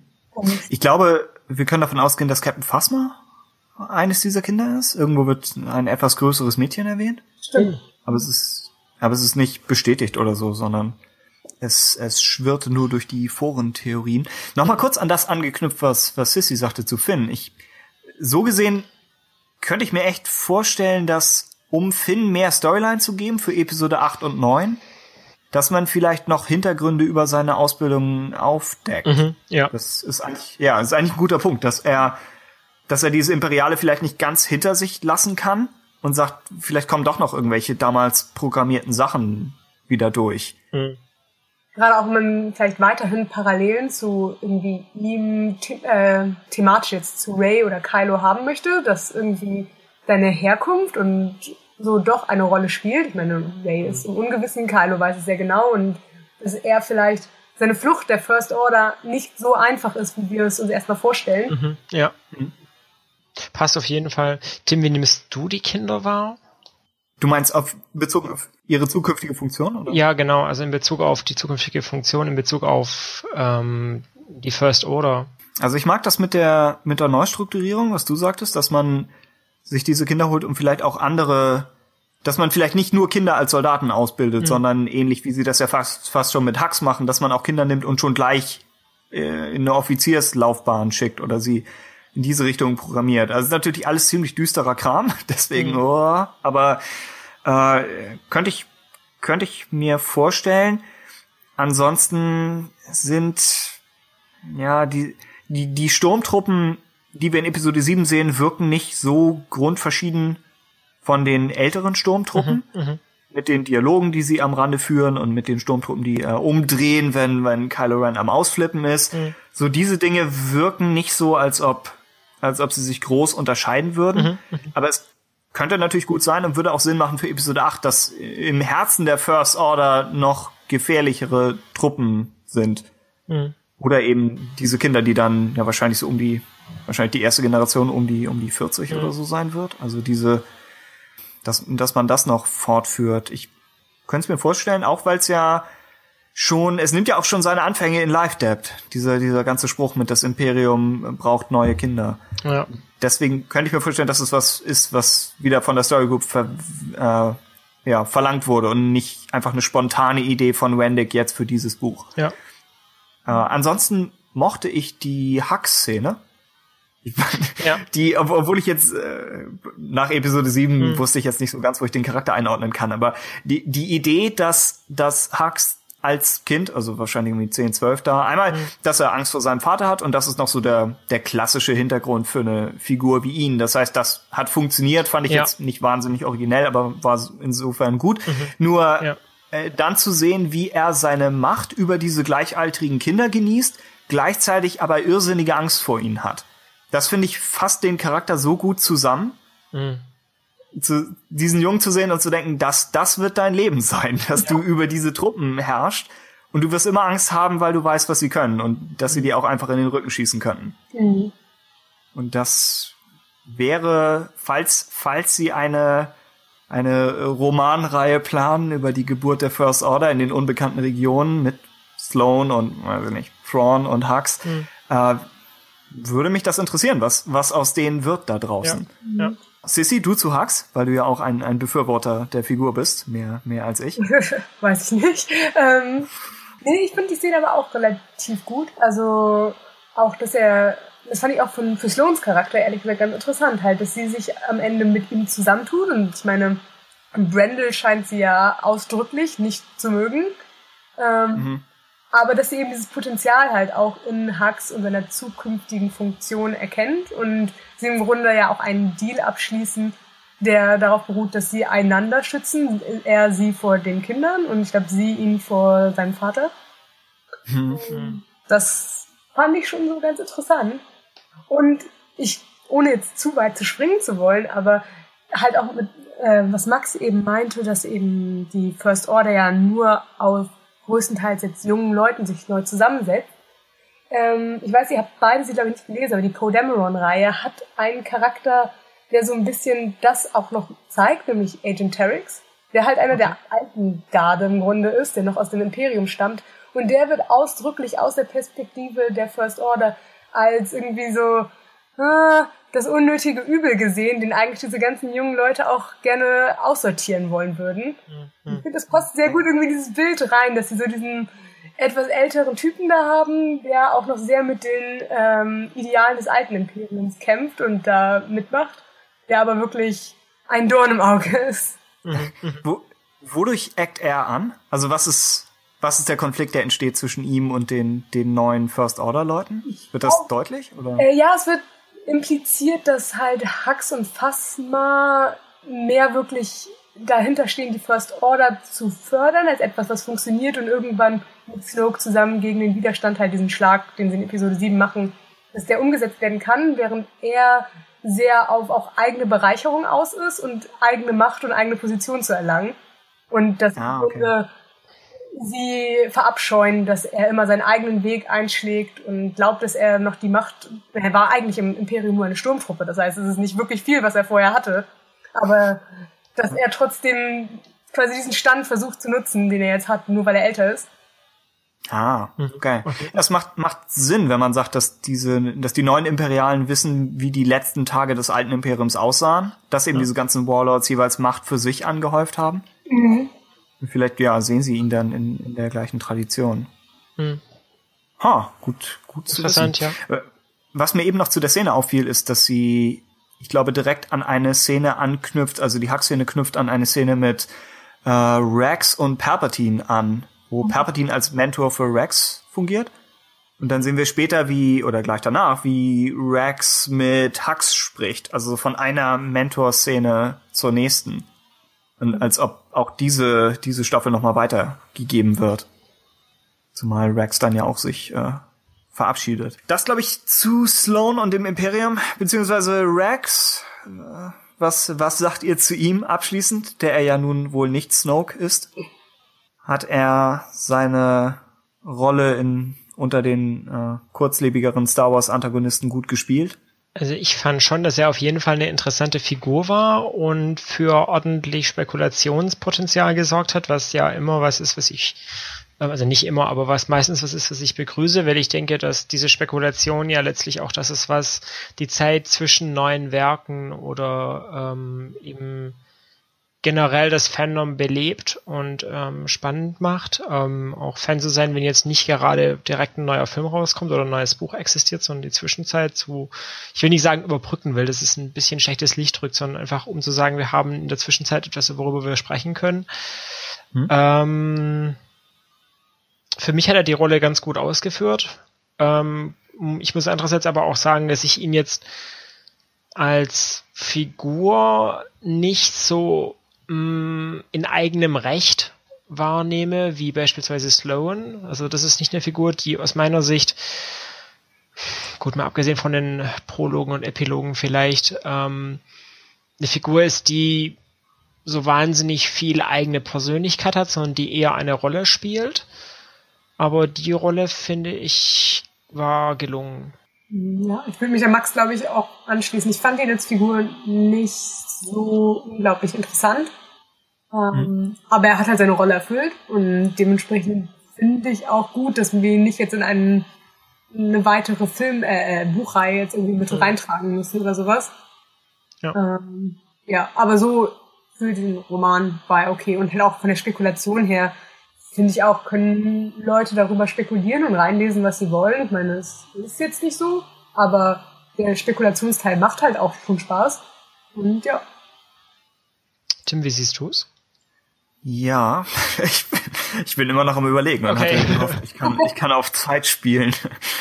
Ah, ich hatte, ich hatte von seinem Masterplan am Ende vielleicht etwas mehr erwartet. Aber einmal weiß ich den, den Mystery-Faktor zu schätzen, wie ihr beide ja auch sagtet, obwohl, obwohl er nun am Ende nicht Snoke ist oder obwohl nicht so viel hinter ihm steckte, wie man vielleicht denken könnte. Dadurch, dass er für Gesprächsstoff sorgt, hat er schon was erreicht selbst wenn das genau etwas von ihm als Person einfach ablenkt, wenn er für große Teile der Trilogie als Mysterium gespielt wird und dann erst hier so ein bisschen aufgedeckt. Und das, was durchkommt, dass er auch äh, Rache nimmt an diesen älteren Jakku-Mönchen, meine ich, für die er als, als Kind da schuften musste, ja. das gibt ihm noch mal etwas mehr Farbe. Hm. Ähm, ansonsten hat er sehr, wir sehen ihn ja nun immer noch oft von außen und dann teilweise in dieser theatralischen Art, wenn er eine Rede hält oder sonst was tut. Und da ist es dann sehr schwierig, noch den, den wirklichen Charakter aus dem Ganzen rauszuziehen. Und man nimmt ihn dann eben mehr wahr über seine Funktion. Und da ist er, ja, in, in Ordnung als Konzept. Also die Idee, dass Palpatine jemanden beauftragt, nach ihm das Imperium zu zerstören, das ist man, man kann drüber nachdenken, ist das nun realistisch und passt das zu dem Palpatine, den wir kennen? Aber es ist eine Variante auf eben die, die Warlords oder die, die äh, kriegerischen Großadmirale des, des EUs, die dann mhm. gesagt haben, sie sammeln Macht an sich, während Rex eher gesagt hat, er muss er muss erstmal einen Großteil der existierenden Macht zerstören und dass er danach etwas Neues gründen will, ist, glaube ich, eher schon seine Neuinterpretation von Palpatines Plan mhm, und nicht ja. wirklich äh, durch, durch den Imperator vorgegeben. Mhm. Und dass dieses, dass die First Order dann wirklich neu gegründet wird, aber dass sein Tod den Grundstein legt, äh, das fand ich nett und angemessen. Und mhm. äh, wie Sissy meinte, es ist, glaube ich, nicht verkehrt, dass man äh, eben nicht versucht, ihn noch auf, auf äh, diverse Bücher zu strecken, sondern sagt, er hatte seine Funktion eben hier im, im ersten Jahr nach Endor. Mhm. Also ja, etwas etwas zwiegespalten. Ich denke, was, was er mit Sloan anstellt und wie er sie herausfordert, ist gut. Äh, die Idee, dass er das Imperium nach Jakku führt, um es zu schärfen, wie er sagt, gleichzeitig aber auch eigentlich zu zerstören, das wirkt etwas. Es, es passt, weil Jakku ihn zu dem gemacht hat, was er ist. Und ich kann mir vorstellen, dass er das auch mit den Imperialen machen möchte, die er dann später äh, mit in die First Order nimmt. Mhm. Also das äh, macht, macht als Konzept Sinn. Ich denke nur, dafür wird der Effekt, den Jakku auf die Imperialen hat, nicht genug veranschaulicht. Mhm. Verglichen mit dem Effekt, den Kashyyyk hatte in, in Live Depth vorher. Mhm. Da denke ich, dieses, äh, ja, dieses Wegschleifen von allem Unnötigen und dieses Schmieden von perfekten Waffen. Was ist es genau an Jakku, was diesen Effekt hat? Und es ist es passt zu bisherigen Darstellungen von Jakku, dass man sagt, es ist nicht exakt Tatooine, also fast Tatooine, aber es ist eine, eine etwas äh, boshaftere und harschere Version von Tatooine, während Tatooine eben mehr schon ein Zuhause ist mit etwas komischen Nachbarn. Ja. Äh, das ist macht als als Trennung nochmal Sinn, Jakku auf ein auf ein anderes Level zu heben oder überhaupt in eine andere Richtung zu bringen, auch mit eben den Sith-Artefakten, die sich die sich da finden lassen. Aber ja, Rex Plan als Ganzes ist so ein bisschen, ja, die, die Schachmetapher ist jetzt auch, boah, wie viele Bücher haben Schachmetaphern? Es ist, es ist ein, ein existierender Trope und vielleicht hätte man ihn dann schon vorher vorstellen können. Vielleicht hätte man Rex auch in Live Depth schon mal so eine Spielfigur in die Hand geben können oder so. Mhm. Weiß ich nicht. Vielleicht etwas in dieser Richtung. Hat, hat euch Palpatines Plan überzeugt? Ist ist der Imperator aus Episode 6 jemand, der für seinen Tod plant? Oder war er so sicher, dass er die Notwendigkeit nicht sieht? Also ich hätte ihn eigentlich selbstsicherer eingeschätzt, aber. Ich eigentlich auch, ja. Also zumindest würde ich in der ganzen Szene mit Luke gewirkt er halt wie jemand, der so selbstsicher ist, dass er nicht mal äh, in Erwägung zieht, von seinem Thron aufzustehen. Äh, dementsprechend hm. mh, nicht unbedingt, aber ich bin gewillt, es für das Buch zuzulassen, das zu glauben. also, du eine Ausnahme. Genau. Ja. Und es wird sogar erwähnt, dass, äh, dass ich glaube, wir sehen im Prolog des Buchs sehen wir ja, wie Rex auf Palpatine trifft, kurz bevor Luke dann, dann auftaucht auf dem zweiten Todesstern. Und Palpatine deutet, glaube ich, an, dass er einen Shatterpoint wittert. Also ja. ist sogar der Stover, oh ja. der Stover ja. verweist drin in dem Ganzen. Das ist mega? Nein, das ist ein Mega-Verweis. Also dieses ganze ja, ja. Buchpunkt-Konzept, das ist ähm, Stover, wie es im Buch steht, ganz buchstäblich. Ja. was, was würdest du sagen? Ich persönlich habe Palpatine vor allem durch das alte erweiterte Universum, aber auch durch die Prequels vor allem als einen sehr guten Strategen wahrgenommen, sei das, dass es Bücher sind wie Darth Plagueis oder auch diverse Klonkriegsromane, die eben immer wieder zeigen, okay, er kommt gerade so ein bisschen davon. Es gibt, gab ein paar Szenen, da ist es echt haarscharf, in denen seine, also dass seine Identität nicht aufgedeckt wird oder sowas, aber man merkt für mich, in, also es ist die, die Art und Weise, wie ich Palpatine bis heute wahrnehme. Er ist ein meisterhafter Stratege, der immer noch ein Eisen mehr im Feuer hat, falls irgendetwas ähm, nicht so laufen sollte, wie er das gerne hätte. Und das ist aus meiner Sicht ein Charakterzug, der ihn ja eigentlich mindestens seit dem Beginn, seit dem Anfang des Plagueis-Romans wenn man den jetzt ähm, mit einbezieht, ähm, was für meine Sicht auf Palpatine ähm, sehr, sehr wichtig ist, bis auf jeden. Fall ähm, ans Ende von Episode 3 verfolgt, also über mehrere Jahrzehnte.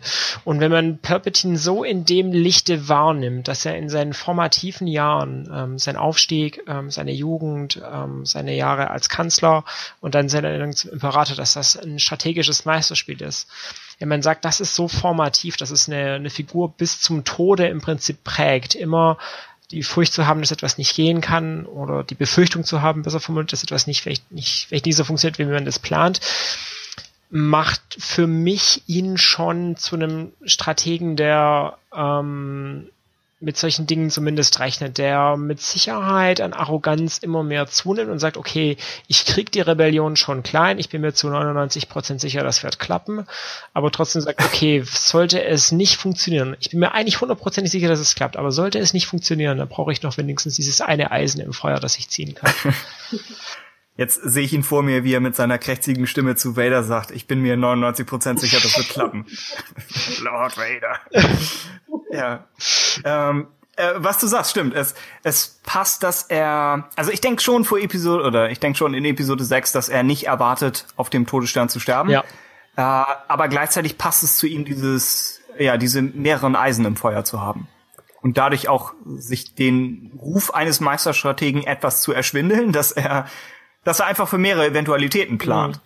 Und dann immer noch sagen kann. Oder einfach Situationen schafft, bei denen er nicht weiß, wie sie ausgehen, mhm. aber beide Enden helfen ihm. Ja.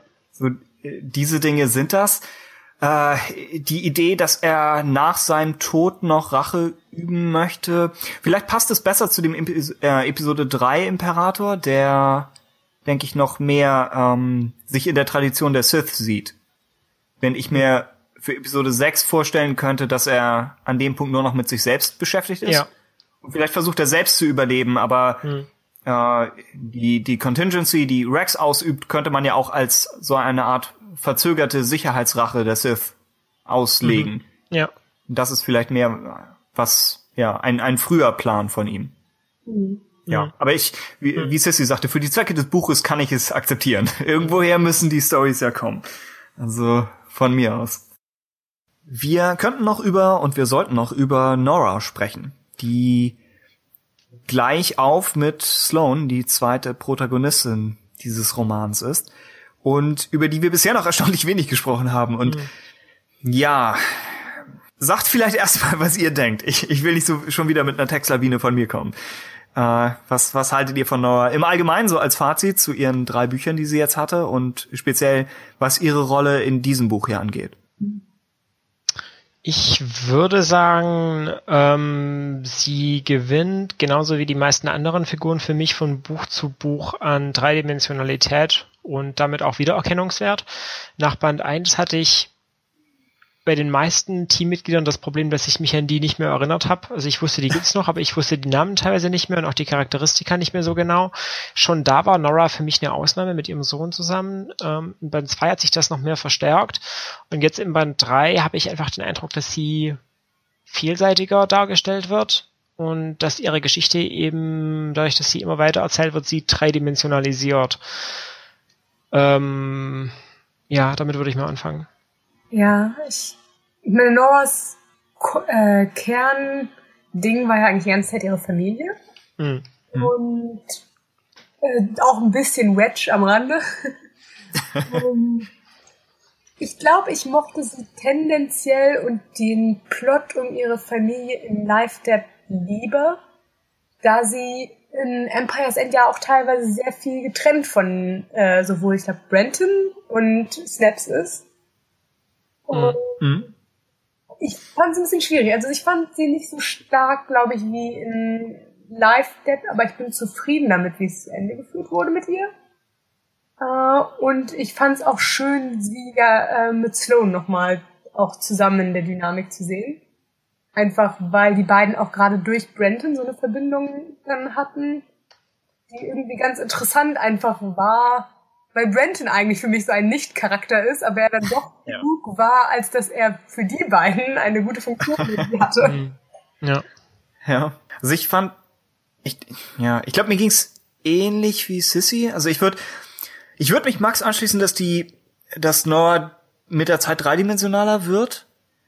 Ähm, wobei ich gleichzeitig denke, dieser Fokus auf ihre Familie ist das, was ihr in Teil 1 und 2 geholfen hat als Figur. Ja. Weil sie eigentlich diese klassische Protagonistin ist und so ein beinahe, blöd ausgedrückt, so ein, so ein Fenstercharakter. Also ohne, ohne sperrige Ansichten, die so zwischen sie und den Leser kommen könnten. Sie ist halt eine Mutter, die ihren Sohn schützen will und ihre, ihre kantigste und interessanteste Entscheidung ist wahrscheinlich noch, dass sie ihn eben für die Rebellion für mehrere Jahre zurückgelassen hat. Aber ansonsten ist sie ja äh, relativ allgemein, zumindest am Anfang und in sich nicht wahnsinnig interessant, funktioniert aber dadurch, dass sie eben dieses noble Ziel hat, bei dem wir sie anfeuern können. Und Teil 3 ersetzt dieses Ziel durch Rache an Sloan. Was letztlich Rache ist für etwas, das nicht wirklich auf Sloans Befehl hin passiert ist. Äh, und gleichzeitig baut der Roman Sloan zur Sympathie, äh, Sympathiefigur auf. Äh, Das heißt, wenn ich beim Lesen trotzdem manchmal au- auf Noras Seite war, dann eher, weil Nora viel durchmachen musste in, in der Vergangenheit und dann nochmal in diesem Buch. Und äh, dadurch, äh, ja, feuert man sie dann schon an oder, oder fühlt mit ihr mit. Aber gleichzeitig hat sie sich durch ihre eigene Besessenheit in, in diese Situation gebracht, in diesem Fall. Also das ist ein bisschen, es nimmt etwas von ihr weg als, als Protagonistin, denke ich, auch wenn es sie als Mensch wahrscheinlich realistischer macht und sie an einen neuen Punkt bringt, wo sie vorher noch nicht war, indem man sie eben nochmal von ihrer Familie isoliert und, und auch vom Rest des Teams isoliert bis auf Jazz und, und auf diesen Rachetrip schickt. Hm. Es ist nur vielleicht nicht der beste Weg, um am Ende des Buches nochmal zeigen zu können, warum sie sympathisch ist und warum wir sie eigentlich mögen. Also die Figur hängt dann sehr von, von dem bereits aufgebauten guten Willen aus, aus Teil 1 und 2 ab. Mhm. Ich glaube, ich, ja, ich müsste Teil 1 nochmal lesen, um das einschätzen zu können, aber aus der Erinnerung mochte ich sie in Teil 1, weil sie das Richtige getan hat, also sich der Rebellion anschließen und eben zu helfen, den zweiten Todesstern zu zerstören und dann nach Hause kommt und sieht, es hat sie die Beziehung zu ihrem Sohn gekostet.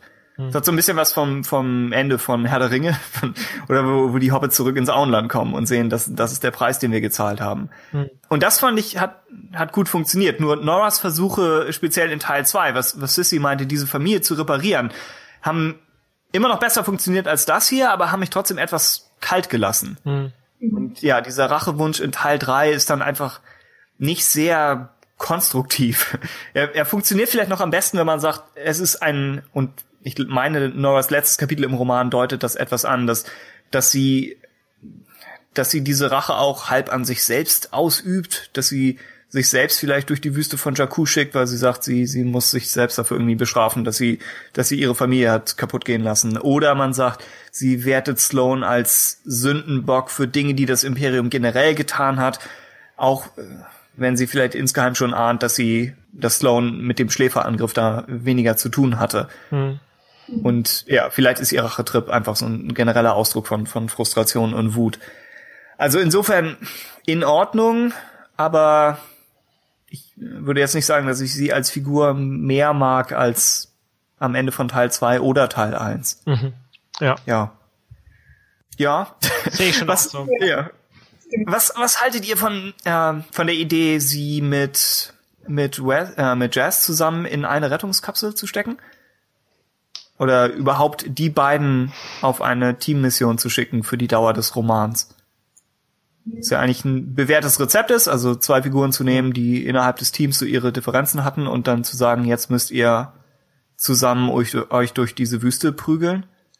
Ich hatte das Gefühl, dass so Jazz-Geschichte zu weit von Noras Geschichte entfernt war, als dass ja. die beiden so eine gute Dynamik aufbauen konnten. Also ich habe denen irgendwie geglaubt, dass die schon so als Team vielleicht unterwegs waren, aber eher wie Leute, die vielleicht auch auf einem engeren Raum öfter miteinander rumhingen, aber nicht viel unbedingt geredet haben. Und ja. Ja, dementsprechend, ja, ich fand, die beiden waren eher zufällig am gleichen Ort, als dass es wirklich Sinn machte, sie zusammenzustecken. Hm. Ich fand schon die Idee, ähm, also das ist ja eine relativ impulsive Aktion von ihr, sich da in diese Rettungskapsel zu begeben und die abzufeuern in dem Sinne. Und das war was, was ich, ich würde nicht sagen, das war out of character, aber aber es war auch ich habe das nicht so, so, nicht, halt. so, nicht so, war nicht so gelungen, finde ich. Also mhm. das wirkt für mich zu schnell geschossen irgendwie. Ja. Ich fand die Szene, in der sie über Jakku auftauchen und dann sofort wieder weg müssen, ich fand die extrem spannend geschrieben. Mhm. Mhm. Äh, aber ja, ich glaube, diese Spannung ist auch teilweise dazu da, einen, einen kleineren Out-of-Character-Moment zu maskieren oder vielleicht etwas ein bisschen zu verkaufen. Ja. Ja, gelungen geschrieben war die auf jeden Fall. Also mit diesem Aufeinandertreffen nur diese genau. Entscheidung, genau. sie los, sie ähm, in diese Rettungskapsel zu begeben und dann sie da runterzuschießen. Das war für mich was, was ich hat für mich nicht so wirklich gepasst. Aber ja, die vorangegangene Szene war gut beschrieben. Das, das stimmt schon, ja. Angenommen, diese Rachegefühle wären noch stärker gewesen. Angenommen, man sagt, äh, diese ganzen Liberation Day Vorfälle waren gerade erst, dass Noah noch nicht wieder ganz bei Sinn ist. Vielleicht könnte man es so irgendwie begründen, ja. aber ich glaube, es, es ist schon Zeit dazwischen vergangen. Also, ja. Wie Sissy sagte, das mit Jazz ist etwas komisch konstruiert. Ich glaube, in der Theorie ist Noah halt diese idealistische Figur, speziell aus, aus Band 1, die einen entsprechenden Effekt auf, auf Jazz hatte, hat. Und jetzt, wo Nora in Gefahr läuft, diesen Idealismus zurückzulassen mit eben ihrem Rachetrip, ist, ist Jazz diejenige, die Nora noch weiter folgt und sie gar nicht mal wirklich in Frage stellt, sondern ihr eher versucht, glaube ich, die Entscheidung bewusst zu machen. Hm. Also Jazz hat ja ihre eigene äh, flexible Moral. Und sie ist eine, einer Racheaktion nicht völlig abgeneigt. Sie versucht nur Nora dazu zu bringen, dass sie einsieht, dass es das ist, was passiert. Also das fand ich von der Dynamik in Ordnung. aber ja, genau, oft sind die beiden dann auch einfach nicht am gleichen Punkt, mhm. wodurch dann dieser große Schlussmonolog, der das Ganze vermutlich abschließen soll, wo wo Jazz auch sagt, ja, du hast mir viel gezeigt und du hast mich zu einer besseren Person gemacht und dat, dat, dat. Vielleicht kann man das als Abschluss der Beziehung für eben drei Bücher sehen, aber dieses Buch selbst hat dafür, fand ich, nicht so viel getan, mhm. das wirklich auszuarbeiten. Teilweise ist das meine, meine Wahrnehmung mehrerer Figuren, dass ich denke, ich glaube, Wendig musste Aftermath 1 relativ schnell schreiben und mhm. wusste nicht, nicht lange vorher, dass, dass er es machen muss. Und ich weiß nicht, ob er genug Zeit hatte, im Vorfeld einen dreiteiligen Character Arc für fünf, sechs Hauptfiguren zu planen. Hm. Und so ist er dann zu Sinjir gekommen, der das, denke ich, als einziger wirklich füllen kann. Und dessen einzelne Entwicklungen vielleicht nicht immer ganz sauber von Station zu Station laufen. Also manchmal wirken auch seine philosophischen Auseinandersetzungen etwas konfus, was ihre Einordnung in jetzt die größere Struktur angeht. Also ist das, kommt er wirklich von A nach B zu C oder irrt er so ein bisschen umher? Das, ich, dazu müsste man es vielleicht nochmal lesen, um das wirklich nachzuvollziehen. Aber alles in allem, denke ich, bei Sinjia funktioniert diese Wandlung und man versteht, was, was sein Character Arc ist. Von, von Ex-Imperialen zu jemandem, der seine, seine Fähigkeiten für eine bessere Sache einsetzt. Äh, am Ende von, von Empire's End und seine Zwischenstufe in in Life Debt ist dann eben, dass er sagt, er ist immer noch kein guter Mensch, aber er ist jetzt bereit, Freundschaften zu knüpfen und diese Dinge. Und ich denke, das funktioniert für ihn im Allgemeinen. Nur Jazz war schon in im ersten Aftermath, glaube ich, zu zu undefiniert oder zu einfach geschrieben, um um ja diesen quasi Han Solo Arc. Was meinst du? Um in Erinnerung zu bleiben. Also ich hatte die Figur dann zwar schon gar nicht mehr auf dem Schirm. Okay, das das vielleicht sogar noch harscher als ich als ich dachte, aber ja, zugegeben, sie, sie wirkte dann eher zweitrangig und hat, ja, generiert als Figur vielleicht auch einfach nicht genug Material, um drei Bände lang Hauptfigur zu sein. Ähnlich vielleicht bei, bei John Barrow. Ja. Hm, der ja dann Fall. praktisch der, der am wenigsten Wichtige aus dem Team ist. Dessen, dessen Tod hier fast ein bisschen ein Kommentar darauf sein kann, ne? Aber ja. Mhm. Vielleicht um, um das zu, zu Nora und Jazz abzuschließen, und nochmal kurz an das anzuknüpfen, was Sissy sagte, vielleicht hätte man Nora und Sloan früher zusammenbringen können. Mhm. Vielleicht hätten, hätten die sich schon auf Halbzeit des Romans treffen können. Und dann hätte man diesen Rebellion-imperialen Konflikt, der zwischen Sloan und Brandon passiert, vielleicht hätte man den dann eben zwischen den beiden Hauptfiguren der Reihe spielen können am Ende des dritten Buchs. Also das, das hätte von der Struktur her mehr Sinn gemacht, als die beiden jeweils mit einer weniger ausgearbeiteten Figur zusammenspielen zu lassen. Hm. Und ich denke, Nora hätte Sloans Ansichten noch stärker hinterfragt als Branton, der ja eigentlich halb im, im Koma noch ist für für also gefühlt für die für die Dauer des Buchs. Hm. Das achso, Sinjia, wo wir ihn eben schon angesprochen hatten, hier in Buch 3. Was denkt ihr? Ja, ich würde mich eigentlich dem anschließen, was du bereits auch gesagt hast, dass er ja seine Entwicklung im Grunde eigentlich fortsetzt von, jetzt kann er Freundschaften haben, zu halt auch dem Kernding, dass er, ich habe den Namen von seinem Freund vergessen. Conda, Conda ja, genau. Kill? Ja, stimmt. Dass das eigentlich auch so sein Kernding ist, das was in Life Death ja auch ein bisschen eine Rolle gespielt hat, dass er eigentlich es nicht schafft, jetzt gerade diese Beziehung mit ihm zu haben, äh, sich dem doch wieder zu, hin, hinzuentwickeln und halt auch ja eine Rolle und eine Funktion für die zukünftige neue Republik zu finden. Mhm. Fand ich eigentlich gelungen und ich mag ihn halt auch immer noch als Charakter sehr gerne. Und ja, ich finde viel seines seiner Charakterentwicklung funktioniert halt darüber, dass er eben halt so diese, wie er spricht und wie er denkt. Und das mhm. ist manchmal einem halt ab nachzuvollziehen, wie er von A nach B kommt, weil er einem quasi selbst mit erklärt, wie er von A nach B kommt. Ja, ich glaube, das war es, was ich eben versucht habe und äh, nicht geschafft habe auszudrücken. genau.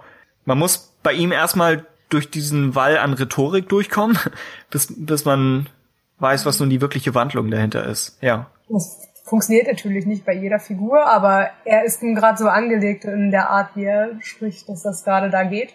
Aber klar, bei so einer schweigsamen Person wie Jess oder John, ja, ja. schwierig. Ja.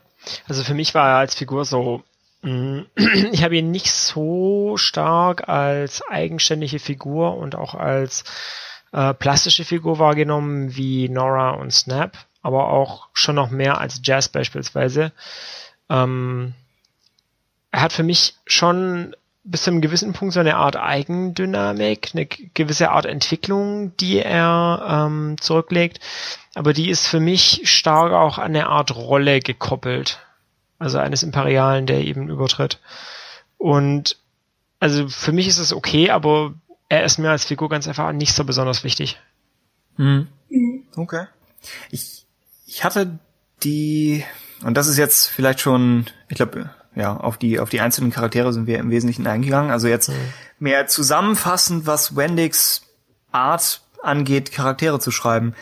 Ich hatte manchmal Schwierigkeiten mit diesen hyperemotionalen Szenen und Monologen. Mhm. Und äh, der beste Vergleich, der mir einfiel, ist, wenn äh, angenommen, man sitzt in der Bahn und irgendwer anders hat, hat dieses hoch lebendige, äh, tiefgreifend äh, ihn fertig machende Telefonat mhm. und steht vielleicht gerade an einem Wendepunkt in seinem Leben oder vielleicht ist auch einfach nur er oder sie einfach extrem emotional, aber man selbst ist da, sitzt da so halb mit bei, will da eigentlich nicht sitzen mhm. und hat eigentlich nur einen ganz normalen Tag in einer ganz normalen Woche. Mhm. Und ist halt, ja, wird plötzlich konfrontiert mit diesem, mit diesem extrem offenen, emotionalen.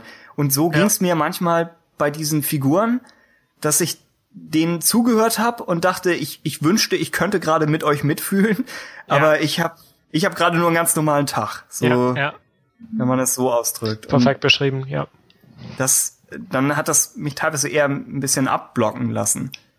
Mich auch vor allem, weil diese Szenen, also dieses, wie du es beschrieben hast, das ist wunderbar. Ich sehe das ganz genauso. Vor allem diese Szenen kommen auch so oft aus dem Nichts irgendwie. Also man, hm? er, er schreibt diese Figuren irgendwie schon ähm, so richtig klar in ihren Persönlichkeiten werden die meisten für mich persönlich nicht, mal abgesehen von vielleicht Snap und vielleicht Nora. Ähm, also von dem Team jetzt meine ich. Ähm, und dann plötzlich wird man von einer relativ, also vor allem in den ersten beiden Bänden, einer relativ wenig ähm, auf die Figuren konzentrierten Handlung in total intensive Gespräche und Gedanken verwickelt, die man jetzt in der Form nicht so hundertprozentig einordnen kann, teilweise. Also für mich ist es im Band 3 besser geworden als im Band 2 und 1, weil die Figuren einfach mehr ähm, Laufzeit haben, muss man sozusagen, und man ähm, eben mehr Zeit hat, sich in die Figuren einzudenken und die Figuren auch dadurch, dass sie einfach länger auftauchen, auch plastischer werden bis zu einem gewissen Punkt, zumindest für mich. Ähm, funktioniert da besser, finde ich, sich in verschiedene Sachen reinzudenken, aber dieser, ähm, dieser Umstieg von ähm, wenn, von dieser typischen Wendig-Perspektive, nämlich das zu beschreiben, was man von außen sehen kann und ähm, sich aus meiner Sicht wenig darauf zu konzentrieren, was innerhalb der Figuren passiert, vor allem jetzt auf das Team bezogen, meine ich. Dann diesen Umstieg zu teilweise wahnsinnig revolutionären, würde ich fast schon sagen, Enthüllungen und zwischenmenschlichen Entwicklungen ist für mich viel, viel bis zu viel. Ja, es ist vielleicht vergleichbar mit mit dem, was einige Wendig Steele vorgeworfen haben, dass er versucht, jede Szene zu betonen oder teilweise versucht, jeden Satz zu betonen, dass es teilweise ja zu intensiv ist, wodurch man dann entweder man kommt mit und vielleicht gibt es da ja auch, auch Hörer, denen, denen es so gegangen ist, oder man blockt ab, weil man mhm. ja diesem diesem extrem intensiven vielleicht nicht nicht immer folgen kann. Ja. Ja. Äh, Sissy, wie was wäre so dein, dein abschließendes Urteil über einfach Wendig als Charakterautor, was ja schon, glaube ich, sein Fokus ist? Also Charaktere und Worldbuilding, würde ich sagen, mehr als jetzt Plot. Ja, ich, ich glaube, bei mir eher auf der Linie Worldbuilding fände ich es okay, von ihm wieder was auch zu lesen in Zukunft. Hm? Um, ähm, und ich denke, das erste, was Aftermath einfach für mich geschafft hat, ist, dass ich jetzt weiß, wie der Zustand der Galaxis ist und dass ich, er mich nicht stört, dass ich nicht denke, dass man wieder einen Reset-Button drücken muss, weil es äh, schiefgegangen ist bislang. Ähm, und ich dementsprechend auch gerne mehr aus dieser Ära lesen würde. Ähm, ja, was genau, was Charaktere angeht, finde ich es halt auch schwierig, weil wirklich allein schon in diesem Aftermath-Team drin es ist halt stark schwankend von auf der einen Seite irgendwie Nora, die man manchmal versteht und Cindy, die ich eigentlich relativ gut finde, zu Charakteren, die halt wie John irgendwie einem gar nicht in Erinnerung bleiben ja. und dann einfach aufgekillt werden. Ähm, und man dann schon fast sich betrogen fühlt um die Momente, die man in investieren sollte, den Vorgängern. Ähm, ja, ich, ja, ich denke, es wäre okay, auch mal wieder was in, in Zukunft von ihm zu lesen, aber er bleibt, glaube ich, nach wie vor nicht unbedingt eine Go-To-Wahl. Hm. Ähm, ja, ich glaube, das wäre es, das im Grunde. Ja, mit den emotionalen Szenen kann ich mich eigentlich euch auch nur anschließen. Es hat geklappt, wenn die Charaktere gut waren, wenn sie eben sowieso eher mäßig waren, genau, fühlt man sich so ein bisschen hm, fast schon unangenehm berührt. Ja, genau. Ich glaube, danach hatte ich gesucht. Dieses soll, sollte ich gerade hier sein? Wäre, ja. wo du das Buch anguckst und denkst, mhm. wäre es besser, wenn ich kurz gehe. Mhm, ja, schon. Irgendwie, ja. Also es ist eben ganz viel aus meiner Sicht daran liegt, dass Wendig eine aus meiner Sicht recht eigenartige Art und Weise hat, ähm, Dinge von außen zu beschreiben. Ähm, also nicht im Sinne von außen also wirklich im, im, im wörtlichen Sinne, sondern im Sinne von mit so auf die Dinge, die man von außen wahrnehmen kann und einem dann gleichzeitig aber abnimmt, dass man da ein bisschen und gleichzeitig auch von einem verlangt, dass man da ein bisschen weiterdenkt und sagt, okay, wie fühlen sich die Personen jetzt nach dieser äußeren Beschreibung und dann in dieses mega emotionale reinzusteigen, ist ein bisschen seltsam. Also ja. Ähm, würdest, weil Sissy es eben schon angesprochen hatte, würdest du weitere Bücher von äh, von Wendig lesen wollen? Also ja. Max jetzt? Mhm. Also jetzt nicht unbedingt, ich bin mir nicht sicher, ob ich die im äh, Star Wars Universum ähm, lesen würde, aber ich habe schon vor mir zum Beispiel Blackbird zuzulegen ähm, von Chuck Wendig. Ich kann mir nicht mehr ganz genau erinnern, worum es da geht, aber ich habe es mal durchgelesen und denke, also nicht durchgelesen, ich habe den Klappentext mal so ein bisschen mhm. äh, da reingeschaut und dachte, das möchte ich mir schon mal zulegen, weil ich seinen Stil ähm, auf jeden Fall interessant finde. Also ich mag den, vor allem jetzt in Bezug auf die Sprache, ähm, finde ich es interessant und ähm, ich wüsste einfach gerne, wie er schreibt, wenn man ein Buch liest, wo ihm niemand, also im Sinne von Story Group oder Vorgeschichten ähm, im Nacken sitzt, sondern wo er im Prinzip komplett sein eigenes Ding machen kann, ohne dass er durch bestehende Geschichten oder eine Story Group eingeschränkt wird. Insofern rein, weil der Stil so experimentell und andersartig ist auf jeden Fall. Mhm. Das ist ja vorhin bei Blackbird so oh gesagt. Warum das? Nur weil ich davon auch schon mal den Klappentext gelesen hatte, aber ich erinnere mich leider auch nicht mehr dran, aber ich fand das eigentlich ganz interessant. Eben. Jetzt will ich wissen, was der Klappentext ist. Genau, ich glaube auch, da hat Max auf jeden Fall recht. Ich, seine Figuren können bestimmt auch in seinen eigenen Werken sehr viel besser funktionieren. Ja. Wenn wir sehen, dass er in der Lage dazu ist, dann und auch nicht solche Auflagen hat, so und so viele Figuren für die und die Funktion zu haben, dann hat er vielleicht auch im Durchschnitt eigentlich bessere auf Lager.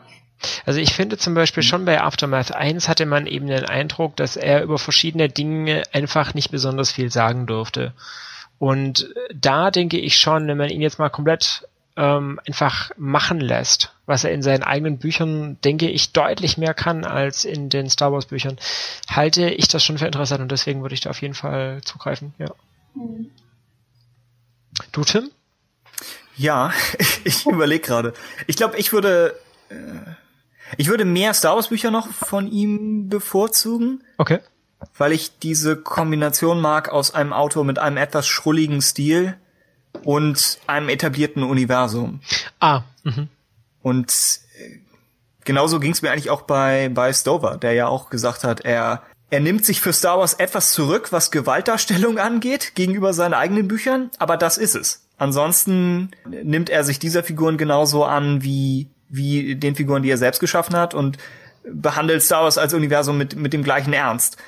Und ähnlich äh, würde ich auch, würde ich auch bei Wendig gern noch mehr von ihm lesen, wobei ich dann nicht weiß, ob äh, so viele Ansatz oder so viele Anknüpfungspunkte in diesem Roman drin sind, jetzt in Empire's End. Theoretisch halt äh, Sloan in den unbekannten Regionen, mhm. wo ich denke, dass Wendigs Worldbuilding und seine seine Einblicke in einfach imperiale Strukturen da da nützlich sein könnten. Mhm.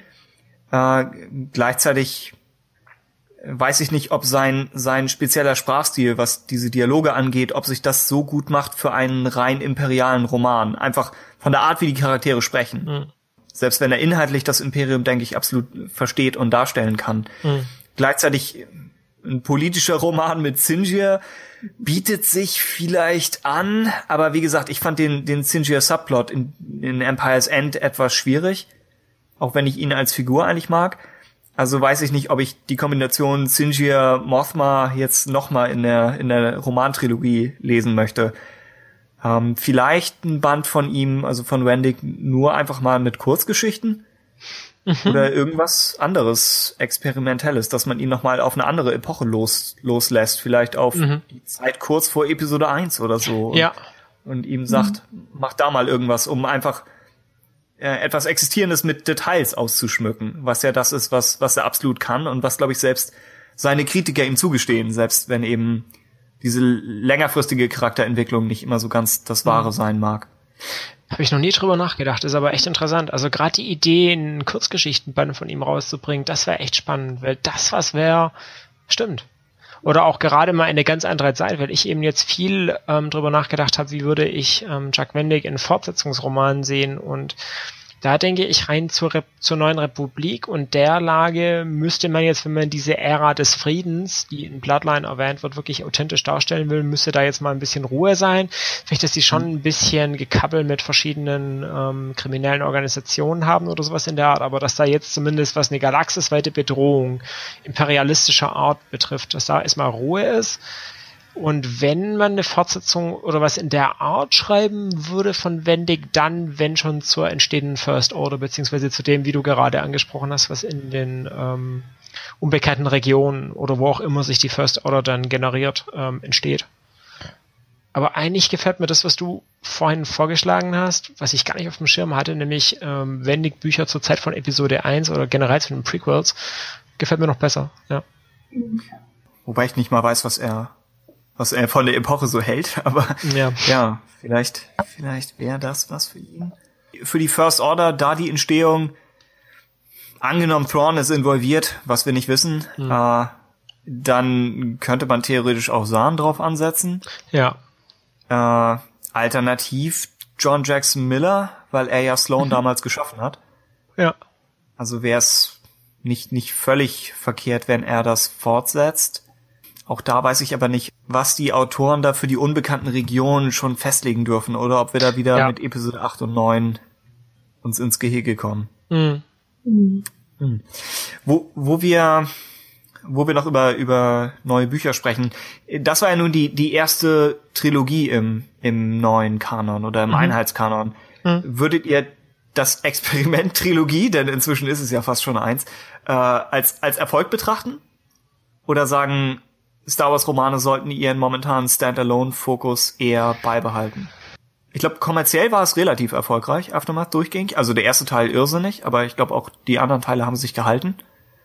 Also da wäre, wäre der Anreiz da für, für die Publisher. Also wenn ich an das denke, was ich im Legends-Universum an Post-Endor-Sachen gelesen habe, wäre ich eher für fortlaufende Buch rein, weil mir die tendenziell besser gefallen haben.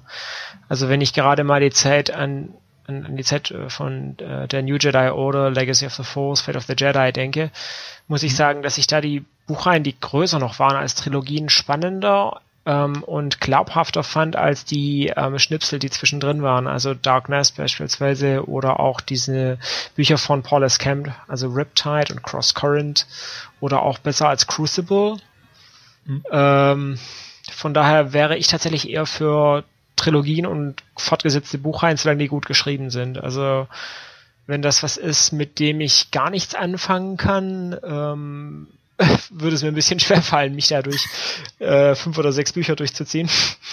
Aber und wir hängen alle in diesem Buchclub fest. Ja, was ich müsste ist dann. ja.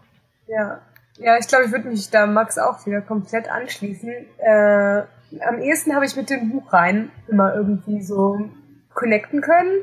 Und mhm. es hat eigentlich fast schon den Effekt wie bei einer Serie, dass man halt über einen längeren Zeitraum auch diese wiederkehrenden Figuren hat und sie besser kennenlernt. Und am Ende des Tages erinnere ich mich dann lieber eigentlich an Buchreihenfiguren, mhm. äh, ja, Charaktere, ja. als jetzt äh, Figur XY, die beispielsweise, über den wir nicht gesprochen haben, Ahsoka-Roman, äh, mal äh, auftauchen. Ja, dementsprechend glaube ich auch, dass Aftermath da eigentlich so eine größere Spur hinterlassen wird als ein paar der Einzelwerke. Ja. Stimmt, ja. Darüber haben wir noch gar nicht gesprochen, was überhaupt den, den Langzeiteffekt von Aftermath für, für auch die Bücher anderer Autoren angeht. Wo, um nochmal ja. auf die Frage zurückzukommen, ob das jetzt ein Erfolg war oder keiner. Ja. Mm, ich würde sagen, ähm, man, es ist eine wahnsinnig kontroverse Reihe, zu der man auch wirklich mhm. ganz bewusst, ganz, also ganz, ganz begründet ähm, total verschiedene Meinungen haben kann. Ähm, ich denke, es steigert sich mit jedem Band, finde ich persönlich, und das ist, ist schon mal was, was ich ähm, Erfolg, was ich als Erfolg ähm, charakterisieren würde. Mhm. Was ich auch sagen würde, ist, selbst wenn jemand ähm, den ersten Band der Aftermath-Trilogie anfängt zu lesen und merkt, man kann mit dieser Teamhandlung gar nichts anfangen. Ich habe bei uns in den Kommentaren mal jemandem dann den Ratschlag gegeben, dass er doch, wenn er wirklich merkt, er kann mit dieser Teamhandlung nichts anfangen und auch vom Schreibstil her ist es für ihn schwierig, einfach weiterzublättern und sich nur die Interludes vorzunehmen, weil die schon so ja. ein bisschen einen Einblick einfach bieten ähm, und sich gerade in den ersten beiden Bänden und natürlich im allerstärksten im ersten Band loslösen. Insofern denke ich, dass es eine Buchreihe ist, mit der jeder was anfangen kann, auch wenn es für viele Leute vielleicht nur die Interludes sind und damit vielleicht zehn Prozent oder noch weniger der, der, der erzählten Handlung. Ähm, aber trotzdem ist das schon was und ähm, ich fand es auch sehr, sehr mutig von der Story Group und auch von Wendig, ähm, rein stilistisch, also in Bezug auf die sprachliche Ebene ähm, und auch in Bezug auf die Erzählhaltung, ähm, die Bücher so zu erzählen, wie sie sind. Ähm, denn man hat, denke ich, also ich denke nicht, dass man das bewusst so in Kauf genommen hat, aber man hat auf jeden Fall was angestoßen, was man so in der Form vorher noch nicht hatte im Star Wars-Universum, rein sprachlich und erzählungstechnisch gesehen. Und man hat da eine Kontroverse geschaffen, ähm, von der, da, da wird es ein eine, eine Minderheit geben der Leute, die sagen, okay, die Buchreihe ist gelungen und ähm, ich habe es gern gelesen. Und für die ist es, denke ich, definitiv ein Erfolg. Und für die anderen ist es halt vielleicht ein Experiment, das eine Ära jetzt nicht verhaut, ähm, aber trotzdem vielleicht schade ist, wenn man in, in dem spezifischen Platz, den die Aftermath-Trilogie einnimmt, vielleicht auch was hätte erschaffen können, was diese Leute, was diesen Leuten besser gefällt. Ja. Das ist die Sache, ne? Weil es ist ja schon das Ende des galaktischen Bürgerkrieges aus mhm. Episode 4, 5, 6. Eben. Das ist eigentlich eine riesige Sache. Auf jeden Fall. Ja. Ich denke, dass vielleicht bei der Schlacht von Jakku, dass die eher, ich glaube, dass hätte, hätte die Story Group gesagt, wir machen ein Standalone-Buch über Jakku, mhm. hätten sie wahrscheinlich nicht Wendig gefragt. Ja. Weil das nicht sein, sein Fokus ist als Autor. Und so wirkte die Schlacht hier mehr wie etwas bei dem er gesagt hat, gut, die Leute erwarten was, mhm. also muss ich diese Raumtaktiken bringen, wie es vielleicht Timothy Zahn gemacht hätte und ich mhm. versuche den Absturz eines Sternenzerstörers in, in Metaphern zu verpacken, wie mhm. vielleicht Sober, aber es ist nicht, was er eigentlich machen möchte und die Schlacht wird auch, denke ich, mit äh, ihrer Darstellung über Nebencharaktere eigentlich fast durchgängig eher etwas nebensächlich behandelt. Mhm. Ja. Also vielleicht ja, ein anderer Autor hätte vielleicht gesagt, er macht das halbe Buch zu dieser Schlacht, baut sie noch mehr auf, gibt ihr mehr Wendepunkte, involviert mhm. mehr Hauptfiguren in die Schlacht. Vielleicht hätte man da noch, noch mehr tun können, um zu sagen, das hier ist, das hier ist das Ende von dem, was wir in der Originaltrilogie sehen. Hm. Wobei ich selbst bei der Schlacht von Jakku auch den Eindruck habe, dass es da Leerstellen gibt. Das heißt, dass man da noch was dazufügen könnte oder von einer anderen Perspektive ähm, erzählen könnte, als es äh, geschehen ist. Also man hat schon diese Vielperspektivität ähm, auf die Schlacht, aber ich beispielsweise hatte den Eindruck, dass zum Beispiel die Renegatenstaffel in, in der Schlacht von Jakku, wie sie wendig erzählt, nicht vorkommt. Mhm. Ähm, und auch, dass man da sicher diesen galaktischen Bürgerkrieg in einem anderen Medium vielleicht auch nochmal beenden kann, vielleicht in einer Jugendserie wie Rebels, also oder einem Äquivalent zu Rebels, was in dieser Zeit spielt. Ähm, und da eben noch diese Punkte beleuchtet, die Aftermath nicht thematisiert hat. Das heißt, es muss nicht mal so ein absoluter Abschluss des, Bürger, des galaktischen Bürgerkriegs in Bezug auf ein Alleinstellungsmerkmal sein, Hm. Ähm, man könnte da, denke ich, sicher die Schlacht auch nochmal aus anderen Perspektiven erzählen.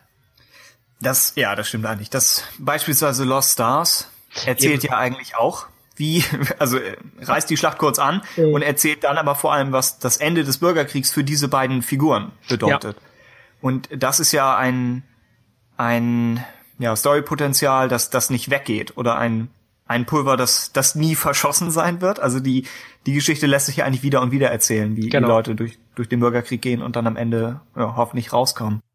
Tja, das wäre es dazu. Achso, wir haben noch, äh, wir, wir sollten um, um Sissys Willen diese, diese Szene nicht überspringen, aber wir sehen gegen Ende noch Bens Geburt. Oh ja. Und ich denke, wir sind uns alle einig, dass das Kylo Rens bisher stärkste Szene ist. Wow. Zerstört kein Dorf. äh, entführt niemanden, kein Mord an seinem eigenen Vater, kein. Aber er schreit brutal, also er ist halt, wer er ist. Er kann, er kann sich nicht. Aber auch da hätte die Szene noch ein bisschen brutaler erzählen können, indem man das so macht, wie die Geburt von Grenouille beispielsweise in Patrick Hüskins äh, das Parfum, wo im Prinzip sein Geburtsschrei dafür sorgt, dass seine Mutter getötet wird. Also zum Beispiel Was? Oh, das. Zumindest okay. im Film ist es so. Das Buch habe ich zweimal gelesen, ist aber schon ein bisschen her. Ähm, und da ähm, wird er eben auf diesem Fischmarkt geboren und fängt an zu schreien und dann entdecken Leute, dass die Mutter dabei ist, das Kind wegzuschieben und es da eben ähm, auszusetzen und dafür wird die Mutter dann gehängt. Also das wäre beispielsweise, also ne, also man kann auch, was ich damit nur sagen möchte, ist, man kann auch ein Baby als sehr gewalttätig und für einen Tod schuldig einbauen.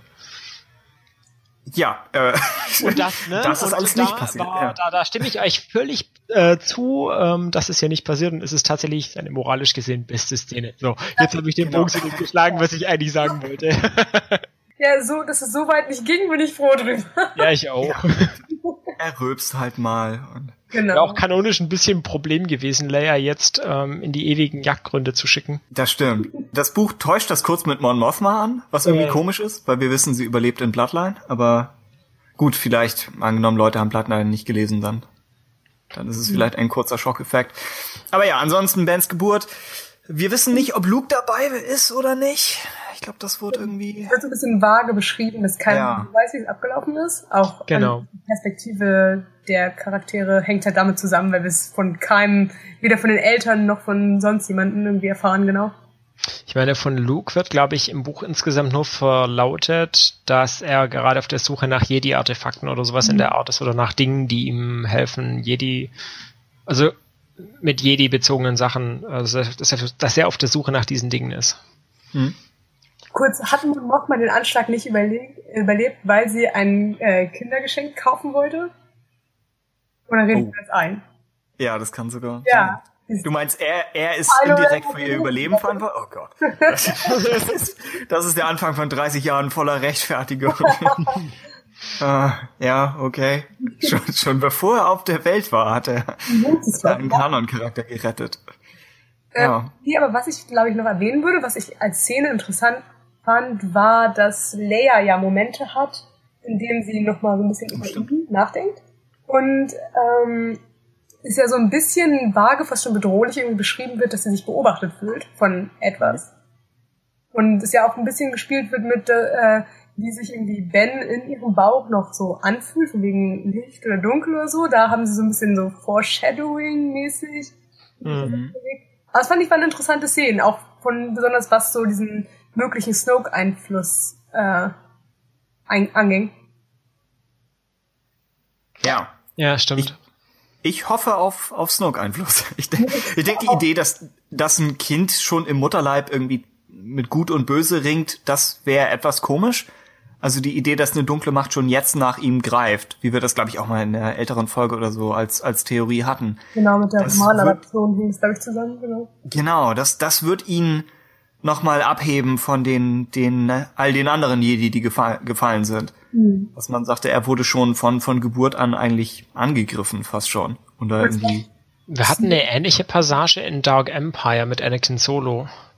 Im alten Kanon, der ja im, bereits im Mutterleib also ich habe Dark Empire nie gelesen, aber so ähm, habe ich zumindest über, über Dark Empire gelesen, dass er zumindest schon im Mutterleib von Palpatine irgendwie, also dass Palpatine schon, als er noch im Mutterleib war, geplant hat, ihn irgendwie zu übernehmen oder sowas in der Art. Ja, okay. Ich weiß auch nur, dass es in der New Dreader Order mal erwähnt wurde, aber ich Ja. kenne auch nicht die, die Geschichte selbst. Ich finde auf jeden Fall das macht das Snoke irgendwie so sehr gruselig und bedrohlich, wenn er diese Macht tatsächlich hat, so weit zu gehen und vielleicht auch so weit im Voraus zu planen, um das zu erkennen. Mhm. Also wäre auf jeden Fall gut, das jetzt zu planen und dann irgendwann vielleicht den Off-Pay dafür zu haben. Hm. Ja. Und man weiß nicht, wo, wo Snoke ist, ne? Wenn er das sogar über größere Distanz. Ja.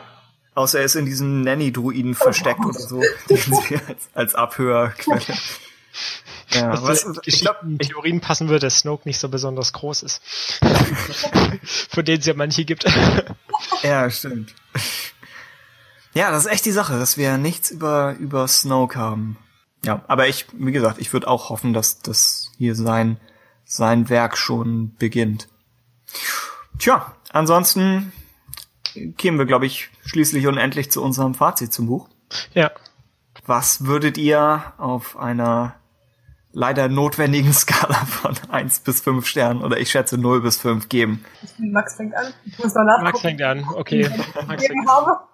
Ja, vor Max allem, weil Max diese Notengebung ja so über alles liebt. Stimmt, das ist ich Lieblingsteil dieser Sendung. Absolut. Ja, ich schreibe ja, ich schreibe ja auch bewusst meine Rezension immer völlig ohne Sterne und werde das auch völlig ohne Sterne machen, weil ich eben finde, dass es nochmal dazu, ich weiß, ich habe das schon tausendmal gesagt, ich mache es aber trotzdem nochmal, weil ich einfach finde, dass man das Buch auf was herunterbricht und verschiedene Argumente, also wie Sprache, Figuren, Worldbuilding, ähm, stilistisches, also das auf was runterbricht, was simplifizierend ist. Und wenn man das jetzt mit diesem Gedanken im Hintergrund, würde ich dem Buch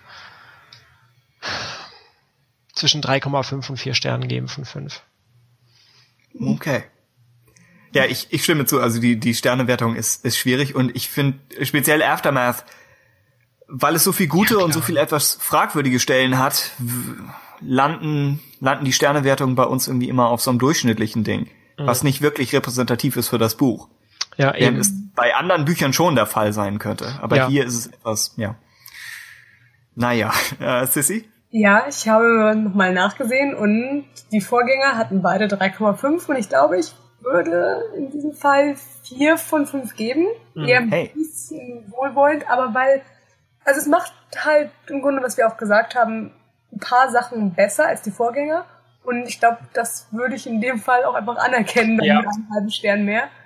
Ähm, ja, doch, ich finde es ist ein gelungener Abschluss für etwas, was trotzdem dem Charakter der Reihe treu bleibt. Ja, Äh, ja, ich, ich denke, ich bleib bei meinem 3,5 für alle bisherigen Aftermath-Bände. Äh, ich denke, ja, es geht gut los, sackt dann ziemlich zusammen für irgendwie Teil 2 und, und 3, also jetzt Teil 2 und 3 des Buchs. äh, rappelt sich am Ende wieder auf, ist, ja, hat durchweg eine Vorwärtsbewegung drin, die die, die, die älteren Bücher nicht immer hatten und baut auf ein zufriedenstellendes Ende hin, aber jetzt auch nicht auf einen ganz so großen Reveal, wie man vielleicht hätte erhoffen können, was eben Rax und die Observatorien angeht. ja. Also ja, am Stimmt. Ende ja bleibt es bleibt es der Reihe treu, denke ich. Eine Sache möchte ich noch hinzufügen, die ich vorhin vergessen Ja. habe. Ähm, auch sprachlich finde ich, dass sich Wendig in diesem Teil nochmal steigert, weil er, also im ersten Teil hat man ja wirklich aus meiner Sicht, dem Gefühl nach zumindest, wahnsinnig viele dieser ganz kurzen Schlagsätze, die in Teil 2 schon abnehmen und auch da baut er schon verschiedene Sachen besser ein. Ähm, hier finde ich jetzt, dass er diese typischen Wendig-Schlagsätze wirklich auf ein Minimum reduziert hat und auch fast nur in Passagen, wo ich das gut fand. Und er baut was ein, was ich in den anderen Teilen nicht so wahrgenommen habe. Es mag sein, dass es da drin war, aber da habe ich es nicht so wirklich wahrgenommen. Äh, so direkte Flashbacks, in denen er im Prinzip in der Vergangenheit Dinge erzählt, die sich kurz vor dem ereignet haben, was er erzählen möchte. Also da springt das Buch ganz kurz in die Vergangenheit, erzählt ein paar Sätze in der Vergangenheit und merkt, okay, das ist jetzt so eine Art Zusammenfassung dessen, was vorher passiert ist. Und jetzt konzentrieren wir uns wieder auf die wesentliche Handlung und ähm, fügen das nur als Lückenfüller für das Big Picture im Prinzip ein. Ähm, das macht er, denke ich, besser Und auch sprachlich hat er so ein paar Sachen drin, wie zum Beispiel diese War is Coming Szene, die ich ähm, Oh ja. gelöst finde, wo er einfach Ja. so diesen, diesen Satz War is Coming immer wieder einbaut und das aus meiner Sicht sehr gelungen macht und da einen guten Kontrast im Buch reinbringt. Und auch, dass er jetzt hier mehr so beschreibende Szenen mit mehr beschreibenden Extras, wie diese Spezies oder auch Criminal Nation generell einfach den Überblick über die Galaxis in mehr deskriptiven Szenen und weniger so zwischen den zwischen Tür und Angel, also dezidierter und explizierter aufführt. Das würde ich schon als sprachliche Steigerung nochmal wahrnehmen und das ähm, finde ich ganz, ganz toll. Dann verabschieden wir uns einmal mehr aus der Flashback-Handlung dieser Folge und kehren in die Gegenwart zurück, die wir noch nicht aufgenommen haben. Hier wird es wieder kompliziert. Moment, kein, keine Panik. Max, du, du darfst dich normal verabschieden. Ah ja, stimmt. Die Äh, anderen werden so tun, als ob wir gleich normal weiter aufnehmen. ja, ja, okay. Okay. Also vielen Dank für das Zuhören. Es war mir eine Freude, wieder dabei gewesen zu sein und bis zum nächsten Mal. Alles klar. Alles klar. Und von uns an die Hörer, äh, bis gleich.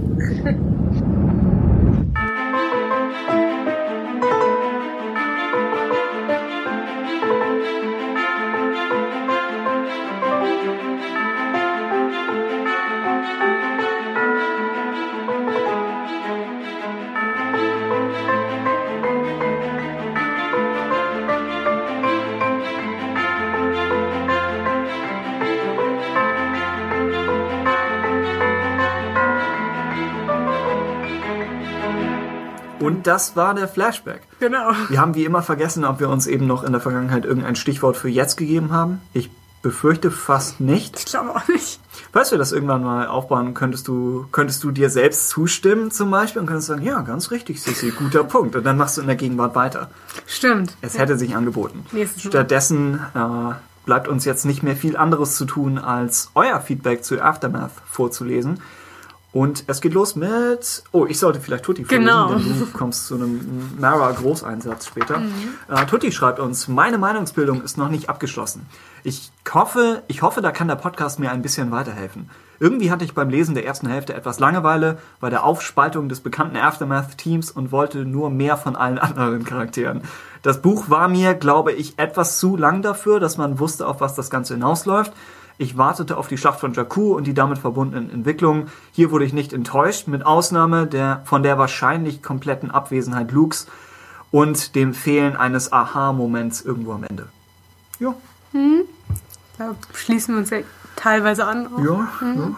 Mara schreibt uns. Genau. Nachdem ich in Live-Tip leichte Fortschritte bei Chuck Wendig gesehen hatte und das Buch auch durchaus interessante Szenen hatte, zum Beispiel Sloan und Drugs, äh, geht es in Empire's End völlig, wieder völlig bergab.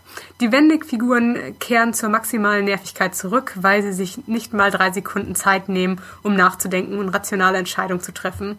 Impulsiv stürzt man sich äh, unvorbereitet und planlos in den Kampf und erwartet dann, dass die neue Republik zur Rettung kommt. Selbst Sloan schließt sich dieser Planlosigkeit an und verfolgt nur noch, nur noch blind, blind ihre, Rach, ihre Rachedurst. Obwohl sie in den vergangenen beiden Bänden immer noch ein intelligenter und überlegter Charakter war. Im Prinzip handeln 80% der Figuren ziemlich dämlich und das Lesen äh, und das zu lesen macht einfach keinen Spaß. Außerdem schreibt Mara, am ärgerlichsten ist aber, dass auch äh, Palpatines großer Plan eine ziemliche Enttäuschung ist. Ja. Vor allem. Vor allem auch Ich so glaube, ja. frage ich mich, warum Rux ihn erst im dritten Band der Trilogie durchführt. Er hätte schon in Band 1 das imperiale Gipfeltreffen auf Jakku stattfinden lassen können und alle Imperialen und die neue Republik dorthin locken können. Es erschließt äh, sich mir keine strukturierte, äh, mehrstufi kein strukturierter mehrstufiger Plan, der erfordert hätte, dass man erstens ein Gipfeltreffen auf Akiva abhält und ein paar Leute eliminiert, zweitens gehirngewaschene Gefangenen einen Terroranschlag durchführen lässt und dann drittens alle nach Jakku zur fi finalen Konfrontation lockt. Auch warum Rax im Band 2 Sloan vergrault und sie, äh, sie damit sich zum Feind macht, obwohl er doch wohl immer noch große Stücke auf sie hält, ist irgendwie unlogisch. Zusammengefasst ergibt sich wohl kein sinnvoller Handlungsbogen, der sich über die ganze Trilogie erstreckt.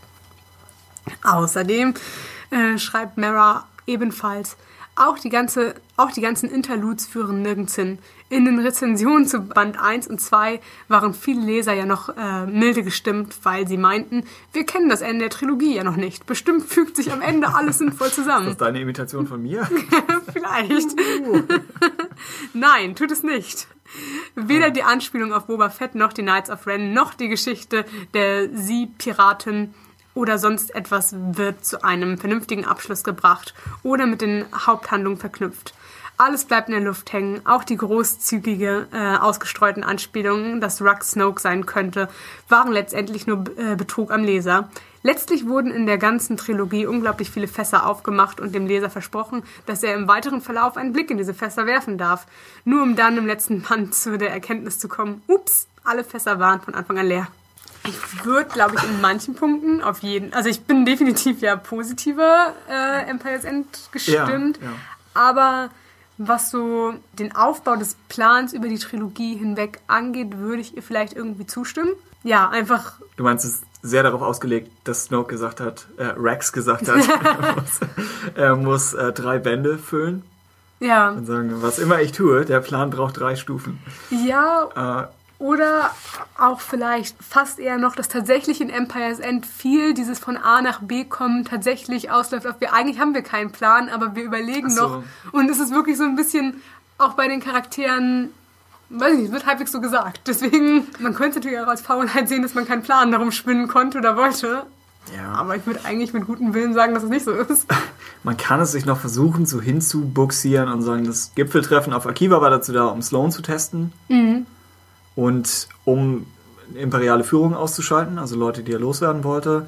Und dann der Terroranschlag auf die Rebellion, vielleicht noch am ehesten, um die Rebellion nach Jakku zu kriegen. Ja. Dass die in der Situation sind, wo sie sich ähm, freudiger in eine Falle stürzen würden als sonst vielleicht. Aber ich weiß nicht, ob das dazu wirklich notwendig war. Also die, ja, der, der Teil ist so ein bisschen der schwierigste. Und ja, dann, Life Depth ist so ein bisschen so ein bisschen das Loch eigentlich, Ja. wo es so zwischen diesen zwei Punkten Ja. nicht ganz richtig die Überleitung macht. ja. Und genau, Mara spricht an, dass, dass Rex Sloan aufgibt, was Wendig dann auch eben damit rechtfertigen würde, dass Sloan eigentlich die ganze Zeit getestet wird und in Life Depth äh, besteht sie aus Rexes Perspektive nicht. Aber vielleicht hängt auch so diese Enttäuschung Rex gegenüber als Charakter ein bisschen damit zusammen, dass man als Leser halt diese Erwartung hatte, dass er vielleicht eine Snoke-Figur wird oder eine Thrawn-Figur Ja. wird und dass deswegen jeder ihn eigentlich überschätzt hat. Und Mara spricht es an. War es, Einmal war es fair, überhaupt dem, dem Leser Hoffnung zu machen, Mhm. Ja, wobei wir, glaube ich, schon in Live Depth äh, skeptisch waren. Ja. Äh, und gleichzeitig ja, baut es Erwartungen auf, die der Roman nicht erfüllen kann, wenn er in Band 3 erstens sagen muss, es gab keinen wahnsinnig ausgefeilten Plan und zweitens, Rex ist auch nicht Snoke. Stimmt, Also- eigentlich, aber eigentlich auch wieder, ja, es ist so ein bisschen ein Problem, dass eigentlich Live ihm sofort als Gallius Rax enttarnt Ja. und nicht als irgendwas anderes aufbaut, aber dass man natürlich eben diese Erwartungshaltung hat. Also eigentlich kann man es nicht vorwerfen, aber man kann es trotzdem vorwerfen. Ja, genau. Ähnlich wie bei den Interludes, wo ich mir auch vorstellen könnte, dass einfach die Meinungen auseinandergehen. Ich finde es nämlich auch nicht so krass, wie Mara das sagt. Ja, also ich kann absolut nachvollziehen, dass ihr das so geht, weil wie das Finale eines Interludes auszusehen hat, ist ja echt im, im Auge des Betrachters. Also jeder Leser hat wahrscheinlich eine andere Vorstellung davon, was er als aufgelöst betrachtet. Ob er sagt, wenn, wenn man eine Zukunft für Tatooine sieht, dann reicht mir das als Auflösung der Tatooine Interludes. Ja, Aber- und auch mit den Acolytes finde ich eigentlich sogar, man könnte es immer noch weitertreiben und sogar in Ja. weiteren Romanen sie immer Ja. wieder nur mal am Rande vorkommen lassen. Ja. Und das über, wie alt ist Kylo? 29 Jahre oder sowas? Naja, so lange dann nicht. Aber über 20 Jahre wahrscheinlich sogar noch weiter aufbauschen, Ja. je nachdem, wann sie in sein Leben kommen würden. Ja. Dann haben wir Feedback von Christoph, der schreibt, ich habe Aftermath Empire's End vor knapp einer Woche zu Ende gelesen und seither ringe ich ein wenig mit, mit einer Bewertung. Bei Goodreads habe ich es mal mit drei von fünf Sternen versucht, weil unterm Strich tatsächlich nicht mehr viel von Aftermath als Gesamtreihe bleibt, als ein allgemeines Na-und-Gefühl. In einzelnen Szenen und Momenten kann Aftermath dann aber doch immer noch mal wieder glänzen und zumindest ein Handlungsstrang ist auch tatsächlich interessant. Der von Ray Sloan, die nach wie vor die spannendste Rolle in der Trilogie und im gesamten neuen EU spielt. Ja. Das ist ja auch in, in deinem Sinne. Also ich finde Ja, auch interessant, doch. aber ich weiß nicht, was sie, und wir haben in der Diskussion darüber gesprochen, aber was für einen Effekt sie auf die First Order haben wird. Also ob all, ihre, ob all ihre Qualitäten eigentlich verschwendet sein werden, wenn am Ende eh so ein Chaotenhaufen dabei, Mhm. dabei herauskommt. Also, ja. Christoph sagt zu Palpatines Plan, es passt nicht zu Palpatines offensichtlichem Sinn für Geschichte, den wir in Episode 1 an Maul sehen. Endlich wird die Rache unser sein. Oder in Episode 2 von ihm selbst hören. Ich werde nicht zulassen, dass diese Republik, die tausend Jahre bestanden hat, einfach zerbricht. Oder den er in Episode 3 im Moment seines Triumphes bekundet. Once more the Sith will rule the galaxy.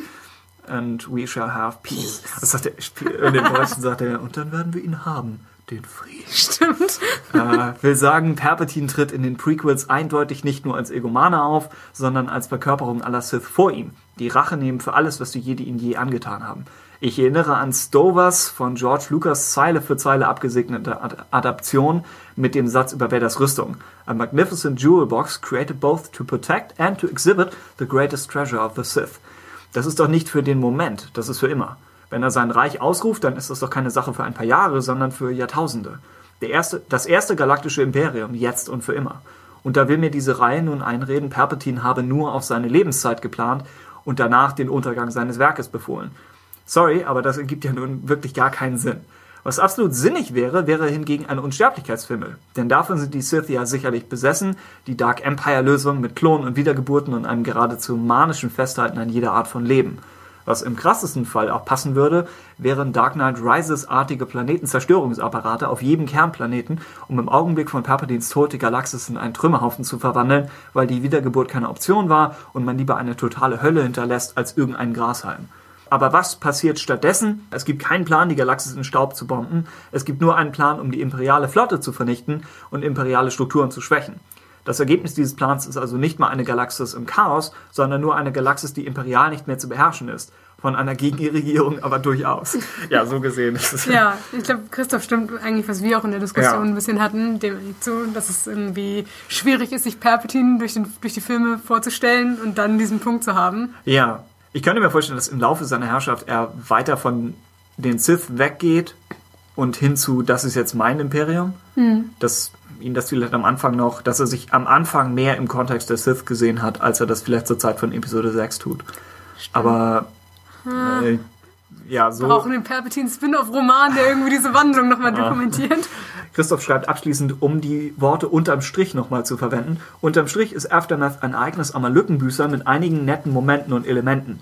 Mein Best-of davon, und äh, in diesem Fall unser Best-of von seinem Best-of, denn wir sind immer verzweifelt bemüht zu kürzen. Äh, Christoph schreibt, es gibt eine neue Senatsgarde. Wenn die bisher schon aufgefallen ist, entschuldige ich mich, aber das war, aber bei mir war das auf den ersten Blick neu. Interessant war die Beschreibung. Rote Helme, weiße Helmzieher. Würde zum Farbmuster der Tantive passen und zur Beschreibung der alderanischen Farben Rot, Weiß und Gold. Ist, also mir ist überhaupt nicht aufgefallen, dass es Nein. irgendeine Senatsgarde gab, alt oder neu. Aber äh, falls das die Alderan-Farben sind und von der Tantive inspiriert, dann finde ich das echt ziemlich cool. Ja. echt cool. Ich glaube, Rot waren früher immer diese diplomatischen Farben. Ich meine, Mhm. irgendwie in der Republik hieß es, dass Rot noch eine diplomatische Funktion hat. Das, deswegen haben die alten äh, Venator-Sternenzerstörer, deswegen haben die diese roten Farben noch drauf. Mhm. Und dieses Schiff, mit dem sie in Episode 1 landen, das ist ja auch so ein bisschen rötlich. Stimmt. Ein bisschen rostig eigentlich. ja. Das ist kein Rost, das ist unsere diplomatische Farbe. Das war zumindest damals im alten Kanon die Rechtfertigung. Ich weiß nicht, ob das, ob das immer noch so ist. Christoph schreibt, Jar Jar, fantastisches Interlude, das Beste von allen. Und er tut mir nach wie vor leid. Er tut mir seit Attack of the Clones leid. Ich wünschte, er hätte der Weise nah sein dürfen, als der aus meiner Sicht geplant war. Anakins Lehrer, Vaders Opfer. Es wäre fantastisch gewesen. Und äh, Christoph hat dazu noch mehr erzählt in mehr im positiven Sinne Ja. in unserer Episode 3 Folge, die wir vielleicht nochmal wieder empfehlen können. Selbst wenn alle anderen Folgen danach verblassen. Aber okay, es gibt äh, Christophs Jar Jar Monolog irgendwo in der Mitte. Und schließlich der alte, äh, ebenso wenig besungene Held des Fandoms, Mars Ameda. Christoph schreibt, ich fordere nach wie vor den Mars Ameda Roman, der klar macht, wieso er Palpatine geholfen hat. Denn das bleibt einfach komplett unklar. Davon mal abgesehen, tolles Finale einer insgesamt unglaublich interessanten Figur. Ja. Ne? Stell dir hier in einem Regale vor, ein schwarz-weißes Buch, riesig, so dunkel, und du hast einfach Mars Amedas Gesicht, zentral, wie er in die Kamera starrt, und wenn- darunter in weiß auf schwarz Ameda. Aber findest du schwarz-weiß ist nicht eine Verschwendung für das schöne Blau von ihm? also Ich wollte es mehr als ein anspruchsvolles Kunstbuch. Auch, eigentlich, ja. eigentlich wie der Throne-Roman mit den Ja. Varianten kann Ja. man sein Gesicht zum Zusammensetzen. Aber, und die Leute gucken alle nur, wer ist das? Irgendwelche Flughafen-Buchhandlung, wissen nicht, wer der Typ ist. Hat er einen Lichtwert? äh, ja, also der, der Ameda-Roman klingt nach einem Job für James Lucino. Ja. Hat vielleicht ähnliche Chancen wie die Casterfo Comic-Serie, für die wir ja auch nach wie vor plädieren. Mit äh, Casterfo und dann Ausrufezeichen. Casterfo ist mehr so eine Comedy-Serie oder mehr so ein äh, Tom Hiddleston als Vielleicht so Geheimagent eigentlich. Dramedy. Mehr. Also es gibt einen Love-Track im, im Hintergrund. genau. Halt, manchmal auch, oh, Oh, wenn ja. er gerade zum sonst was hingerichtet es wird. gibt in einem hingerichtet. Oh. Und dann kommt Klatschen. Es gibt in einem der Vader-Comics gibt es gegen Ende gibt es einen Oh-Moment mit mit Tag Taggy Ah, ja, ja. imperialen äh, Offizier, wie er auch einfach nur auch eine Oh macht. Ja, es gibt das, das Ohrbild überhaupt. Danach tut er ihm, einem eigentlich fast ein bisschen leid. Ich weiß noch nicht mal, ist er überhaupt später noch in den, in den Filmen oder so zum Einsatz? Oh, Außer in Episode, Episode 4? Bin ich gut bei den Guck, Imperialen. guck dir das an. Ja, Diese imperialen Knopfaugen. Ja, er, du könntest dir fast vorstellen, er macht so ein Hundegeräusch. Und Ja, oh, schon ein bisschen eingefallenes Gesicht mit traurigen Augen. guckt der Vader an. Ja. Aber er wird gewürgt. Das bringt ihm nichts. Es gibt keinen Kampf für den Würgegriff. Ja, das wäre wär's zu Aftermath. Falls ihr uns noch Feedback dazu schreiben möchtet oder falls wir kriminellerweise irgendwie Feedback übersehen haben, dann äh, schreibt uns entweder nochmal oder tippt uns einfach nochmal drauf an. Und dann sprechen wir in der nächsten Folge einfach weiter drüber. Dann abschließend die allgemeine Feedback-Sektion, wo wir noch Rückmeldungen von euch haben zu unserer zu unserem Rogue One Special. Und es geht los mit Ruben, der uns zum Rogue One Visual Guide schreibt. Er sagt, dass die Risszeichnungen mit der visuellen Enzyklopädie zu einem Gesamtwerk vereint wurden, macht nichts weniger als eine Menge Sinn und ist nicht nur für den Geldbeutel begrüßenswert, sondern verhilft zu einem sehr befriedigenden und nachhaltigen Leseerlebnis. Das Ultimate im Titel geht jedoch ein Stück zu weit, fehlen doch Karten und Schemata der Schauplätze analog zu Complete Locations, Schauplätze und Planeten. Angesichts der Opulenz des Films könnten diese alle- allerdings tatsächlich berechtigterweise ein eigenes Werk füllen. Und Tutti schreibt, bin gespannt, ob sie bei Episode 7, nein, 8, diese lateinischen Ziffern bringen, bringen mich jedes Mal in Schwierigkeiten, dann wieder zum alten Konzept zurückgreifen oder eher zu dem von diesem Visual Guide. Was denkst du? Ich wäre für den alten wieder. Ich fand, also ich fand die zwar die Bilder ganz nett aus dem zu Rogue One, den du gezeigt Ja. hast, aber irgendwie gefällt mir dieses, das ist so, weiß ich nicht. Ich habe den TFA Visual Guide bisher nicht gelesen. Also, Ach so, ja. Und du möchtest mehr davon. Ich Obwohl mochte den eigentlich ganz gerne auch. One in dem Ruf stand, mehr Infos zu haben. im- im Ja, aber ich glaube, das liegt nicht unbedingt an der Aufmachung des Guides, sondern an Okay. anderen Sachen. Ähm, Ja. Aber sie haben jetzt, glaube ich, auch vor, vielleicht sogar diese Woche, gab es nochmal einen Complete Visual Guide, wo auch, Ah, glaube ich, Rogue ja. One jetzt auch nochmal in dem Stil mit drin ist. Und noch ein paar geupdatete Infos zu Force Also Awakens. Complete Episode 1 bis 7 plus. Rogue One, glaube ich, sogar auch. Oh, ja. Oder vielleicht rede ich auch Unsinn. Aber auf jeden Fall 7 ist mit drin Okay. in einer Complete-Version. Ich mag es irgendwie. Ich finde es irgendwie charmant, so mit den ganzen Pfeilen und komischen Ach so, Beschreibungen. Pfeile. Ja, stimmt. Die hat Rogue One natürlich nicht. Finde ich schon irgendwie Ja. ganz gut. Rogue One ist etwas ernst gemeinter. Ja. Von diesen kopflosen Gott, ja. Typen abgesehen. Ja. Dann zum Artbook schreibt Ruben, dass der Film so viele Schauplätze, Kostüme, Schiffe, Charaktere, Figuren etc. in all ihren interessanten Designs bereits auf der Leinwand verwirklicht, sorgt dafür, dass sich der Aha-Effekt bei der Lektüre nicht annähernd so oft einstellt wie beim Vorgänger zu The Force Awakens. Dies mag sicherlich auch daran liegen, dass Rogue One in seinem Entstehungsprozess eine deutlich fokussiertere Produktion gewesen zu sein scheint, wohingegen bei TFA sich sehr bewusst Story und Designabteilungen gegenseitig inspirieren sollen. Ich äh, scheitere als Vorleser. Nichtsdestotrotz finden sich hier fantastische Werke handverlesener Künstler. Jo. Ja. Äh, Catalyst hier schreibt. Tutti. Als eigenständige Handlung hat es nicht wirklich viel Berechtigung. Der eigentlichen Handlung fehlt es dazu an Spannung, weswegen ich mich auch ein wenig durch das Buch durchkämpfen musste. Als ich dann endlich in Rogue One im Kino saß, zahlte sich aber das Lesen aus. Da mir die Nebencharaktere schon so vertraut vorkamen und das Highlight in Bezug auf äh, das Buch war die Traumsequenz, die direkt aus diesem stammte. Mara sagt zu Catalyst, Catalyst hat ein Luceno-typisch schön Intrigen- und Ränkespielchen herausgearbeitet, aber hätte wirklich etwas mehr Spannung vertragen können. Außerdem ging mir noch die Figur der Lyra wahnsinnig auf den Keks, da sie so unemanzipiert ist. Nach der Geburt von Jin ist sie, nu, äh, ist sie nur noch Hausfrau, Mutter und Sekretärin für Galen, obwohl sie selbst auch äh, Wissenschaftlerin ist. Sie ist durchaus intelligent und äh, durchschaut Krennic, zieht aber einfach keine Konsequenzen, weil sie sich Galens Meinung unterordnet. Und von Galen lässt sie sich, äh, lässt sie sich auch jedes, äh, jedes rücksichtslose Verhalten bieten, ohne ihn mal so richtig in die Schranken zu weisen oder auch nur an Trennung zu denken. Oh. So ein veraltetes Rollenbild aus den 50ern brauche ich in der Welt von Star Wars wirklich nicht. Da muss ich mir tatsächlich mal im Vergleich Chuck Wendig loben. Ausrufezeichen. Hey, äh, denn so eine unemanzipierte Frauenfigur hätte er uns nie präsentiert. Das Thema ist ein Minenfeld. Geh, Ja. geh du bitte zuerst. Ähm, nee, ich stimme Mara da eigentlich auch zu. Ich fand ja, Lyra auch nicht so wahnsinnig. Ich glaube, es gab jetzt auch ein, im Nachhinein so Berichte von, dass Lyra auch immer als Figur so gedacht war, dass sie stirbt. Finde ich echt ein bisschen, naja.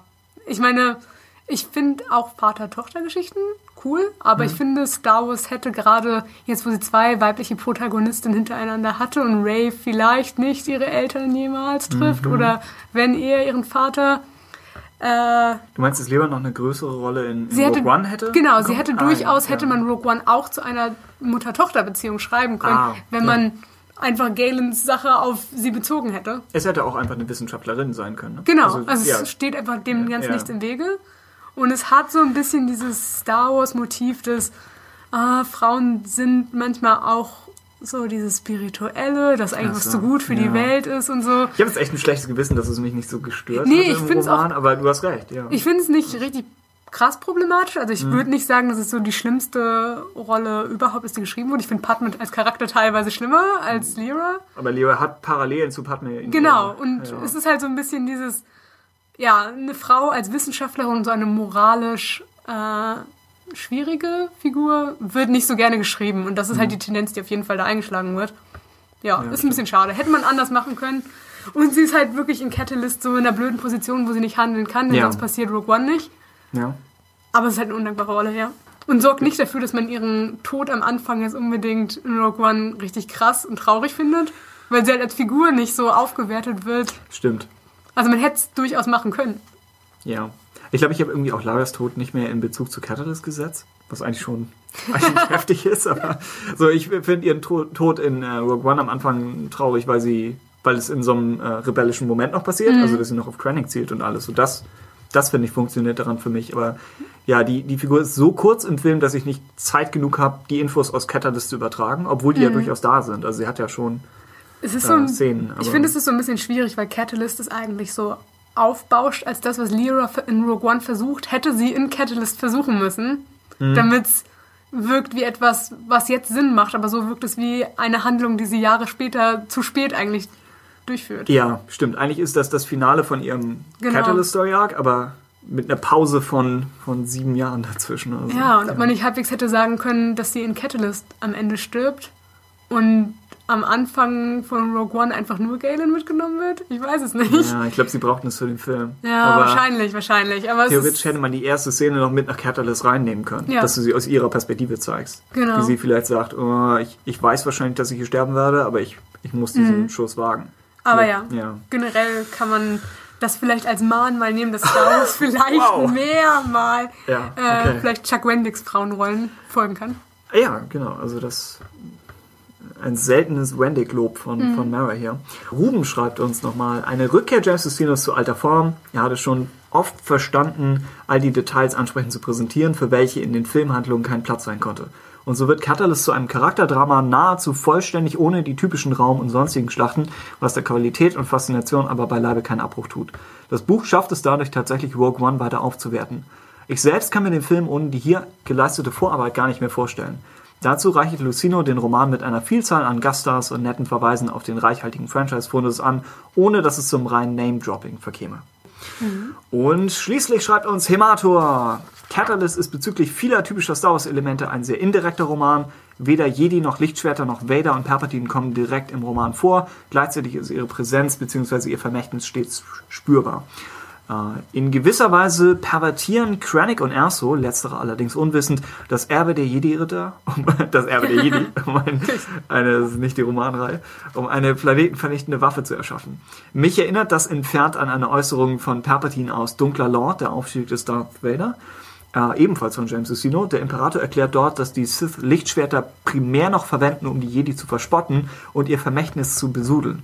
Zwar ist dieser Roman inzwischen nicht mehr Kanon, aber die Verwendung der Kyberkristalle für den Todessternlaser passt perfekt zu dieser Geisteshaltung. Vermutlich amüsiert sich Palpatine köstlich über diese Angelegenheit. Das stimmt. Ich hatte es bisher immer als, als eher eine, eine Meta-Sache gesehen. Mhm. Aber Palpatine ist wahrscheinlich der, eher der Charakter, der, der das auch in Der das Universe noch- durchschaut und richtig gut findet. der, der überhaupt Meta denkt, ja. Äh, Und Himato schreibt abschließend, insgesamt ist Catalyst ein Roman, der eher interessant als spannend ist, lebt von der Charakterinteraktion, den Details und den Zusammenführungen. Action und Raumschlachten sind dagegen Mangelware und spielen kaum noch eine Rolle. Ich persönlich fand vor allem das erste Drittel, das den Leser noch einmal in die Klonkriege zurückbringt, extrem gelungen. In der Mitte entsteht allerdings die eine oder andere Länge. Ja. Ja, mein größter Kritikpunkt ist wohl, dass Catalyst vor allem aus Aufbau besteht, während sich die tatsächliche oder eine tatsächliche Auflösung kaum findet. Das Ende des Romans ist ziemlich abrupt. Das stimmt eigentlich. Ich glaube, wir haben das gar nicht mal so thematisiert in der Diskussion. Ja, aber eigentlich ist es diese es- eine Szene mit dem Fluchtversuch und dann, Eben. ja, ja. Andererseits, wir wissen, dass er Erfolg hat. Deswegen hat Luceno wahrscheinlich gesagt, auch hier zieht er keine Spannung draus. Mhm. Aber das, das macht er mit fast jeder Szene. Angesichts seines Prequel-Status war das zwar zu erwarten, achso, Hemator sagt das sogar, sorry Hemator, aber ähnlich gelagerte Romane, etwa Labyrinth des Bösen, fühlte sich, fühlten sich runder, abgeschlossener und insgesamt selbstständiger an. Ich fand den total spannend, Labyrinth des Bösen, obwohl das James Luceno war und obwohl man den Film im Anschluss kennt. Wo sie da am Ende noch in der Republica 5000 Ja. kurz vor. Das war vor total gut. Sidious. Okay, vielleicht sprechen wir darüber noch eines Tages. Äh, zum Rogue One Roman schreibt uns. Äh, Tutti. Ich fand die Szene aus der Sicht der verschiedenen Charaktere gut gelungen. Sie haben mir jede, äh, jede Figur, die mir im Film nicht genug ausgebaut war, noch etwas näher gebracht. Vor allem Bodhi Rook. Und der Nachwirkungen von Bor Gullet kam mir im Film so Bei Risiken und Nebenwirkungen. kam mir im Film so vor, als wollte man damit eigentlich mehr machen, aber dann wurden die Pläne umgeworfen.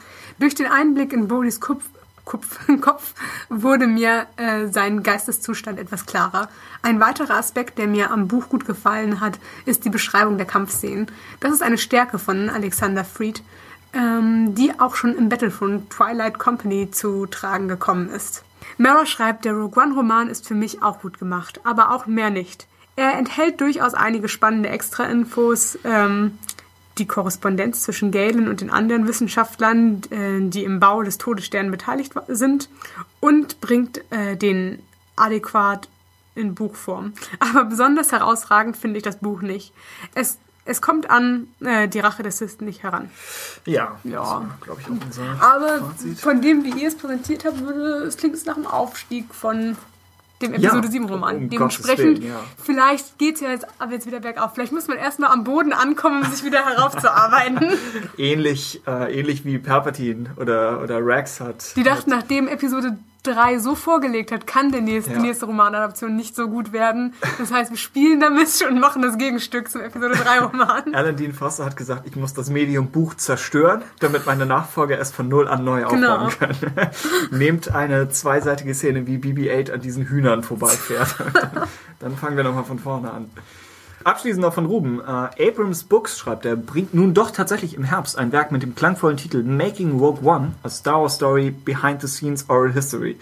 Äh, aber Vorsicht, denn der Sith Lord steckt wie immer im Detail. Eine Oral History bedeutet in der, in der Regel nämlich, dass es keinen durchgehend objektiven und vielleicht sogar kritischen Erzähler gibt, sondern wortwörtliche Aussagen der Beteiligten präsentiert werden. Vergleichbar etwa mit den Prachtbänden der Hobbit Chronicles oder der zweiteiligen 50-Year-Mission im Hause Star Trek. Bleibt die Selbstbeweihräucherung außen vor, können aber auch auf diese Weise interessante, eventuell sogar relativ ungefilterte Einblicke in die Produktion gewährt werden. Das Ganze erscheint am 3. Oktober bei Abrams Books und wenn ich mich damals nicht geirrt habe, erscheint es oder ist es geschrieben von Josh Cushions, der auch das Artbook zu Rogue One geschrieben hat. Ja, also geschrieben in Anschluss. Ja. Diese Seitenzahlen liebevoll gesetzt. Und ich meine, er hat das Ganze sortiert, also da geht ja auch Ja. einiges, einiges rein. Ja, als, als ich zuletzt gecheckt habe, war das Buch immer noch angekündigt. Ich kann es mir immer noch so halb nicht vorstellen, dass sie ein Making-of-Buch dazu bringen. Wobei, Vielleicht wollen sie auch einfach Abschluss um das Ganze. und sie sind, ich glaube, seit der Rogue One-Folge und jetzt anlässlich zur anstehenden Blu-ray-Veröffentlichung in Deutschland haben sie ja nochmal mehr Making-of-Schnipse gebracht, Mhm. auch über die frühen Skriptversionen. Und sie sind ja eigentlich relativ offen, was das angeht. Ja. Also deutlich transparenter, als sie das bei TFA gemacht haben. Also es ist vielleicht gar nicht so unwahrscheinlich. Vielleicht macht es auch mehr Sinn, sowas in Buchform irgendwie über dieses Thema was zu machen, als wirklich so viele Schnipsel an Material Ja. zu zeigen, weil dann irgendwie dann doch die Verbindung, dass das rein theoretisch im Film hätte sein können, vielleicht für Leute zu Ja. krasseren Reaktionen sorgt, als wenn man nur rein theoretisch liest, was hätte sein können. Ja, stimmt. Und vielleicht, wenn man etwas in ein Buch versteckt, kommt es nicht ganz so sehr an die Öffentlichkeit. Ja, stimmt. Also, Nicht jeder hat Lust, da erstmal ja, durchzublättern. vielleicht sind die Autoren der Bücher etwas freier, weil sie denken, es liest eh niemand. Äh, wobei, TFA Artbook, äh, TFA Making of Buch verschoben und dann gecancelt. Und Ja, stimmt. Und, ja. Gut, das wäre der Buchclub für heute. Und Mhm. wie gesagt, es gibt noch irgendwo eine Comic-Folge. Äh, findet sie. Ansonsten, nächste Folge Thorn. Das heißt, sobald ihr das Buch gelesen habt, was demnächst schon sein kann. Wir nehmen das hier übrigens auf am 9. April. Ich glaube, es erscheint am 11. oder so. Ja. Äh, Das heißt, sobald ihr dazu irgendwas gelesen habt, könnt ihr einfach ein- wahllos einen Buchclub-Post euch schnappen und reinschreiben, was ihr davon haltet. Äh, ansonsten ja, die anstehenden anderen Bücher werden wir uns hoffentlich noch irgendwie vorknöpfen. Und damit einmal mehr, vielen Dank an dich. Äh, immer wieder gerne. Oh, Das bin ich. ja, dass du uns auch diese, diese Buchhandlung hier wieder zur Verfügung kein gestellt Problem. Und ja, danke für eine gute Vorbereitung. Die ganzen Kommentare. Ich wünschte, es wäre so. Doch, das ist schon ziemlich gut. Danke an euch, dass ihr euch das ein weiteres Mal angehört habt. Und nächstes Mal kommt schon die zehnte Folge. Oh ja, Ja, Jubiläum. über Thorn. Also, vielleicht, vielleicht bist du nicht mal dabei. Ja, Ja, du, du musst jetzt dabei sein. Und du könntest dich für die Hörer opfern, um eine Thrawn-Neuling-Perspektive zu bieten. Ja, mal gucken. Okay, nur gut, du musst nicht. äh, dann macht's gut. Ja, tschüss. Ciao. Oh, Twist. Auch die Kellerhandlung war nur ein Flashback. Äh, ja, die, die äh, traurige Wahrheit ist, nachdem ich gerade in der Vergangenheit dafür gelobt wurde, vernünftige Vorbereitungen gemacht zu haben, angeblich äh, stellt sich heraus, dass ich äh, Kollege Max Spain aus der Hörerschaft übersehen habe. Beziehungsweise sein Beitrag ist in unserem allzu wachsamen Spam-Filter gelandet. Und das natürlich völlig zu Unrecht. Und äh, deswegen dachte ich, ich werde das einfach hier kurz am Ende nochmal nachreichen. Und zwar schreibt er uns zu Catalyst. War als charakterfokussierter Roman definitiv einmal was anderes. Persönlich hat mich der Roman vermutlich mehr angesprochen als andere, da ich den Wissenschaftskodex des Settings und den Konflikt zwischen Ethik und Forschung bzw. Technik auch aus der Realität gut kenne. Auch die starken Implikationen über Wissenschaft bzw. Neutralität in Zeiten von Kriegen und Diktaturen behandelt der Roman dezent, aber sehr greifbar. Auch Krennic bekommt hier eine Tiefe, die Rogue One allein nicht liefern konnte. Der Roman an sich ist jetzt kein Muss, aber man sieht den Beginn von Rogue One und Krennic, Lyra und Galen mit einem anderen, durchaus komplexeren Blick, wenn man diese Vorgeschichte erlebt hat. Es lohnt sich. Vier von fünf Bohrgalle-Tentakel nach oben. Ich äh, bin nicht ganz zufrieden damit, dass das ein Qualitätsmerkmal sein zu sein scheint. Rogue One. Ja, haut mich ruhig, aber ich bin mit dem Roman noch nicht durch und schreibe trotzdem was dazu. Aber mein Eindruck bisher deckt sich eh mit den bereits in dieser Folge besprochenen Eindrücken von Tim. Hey.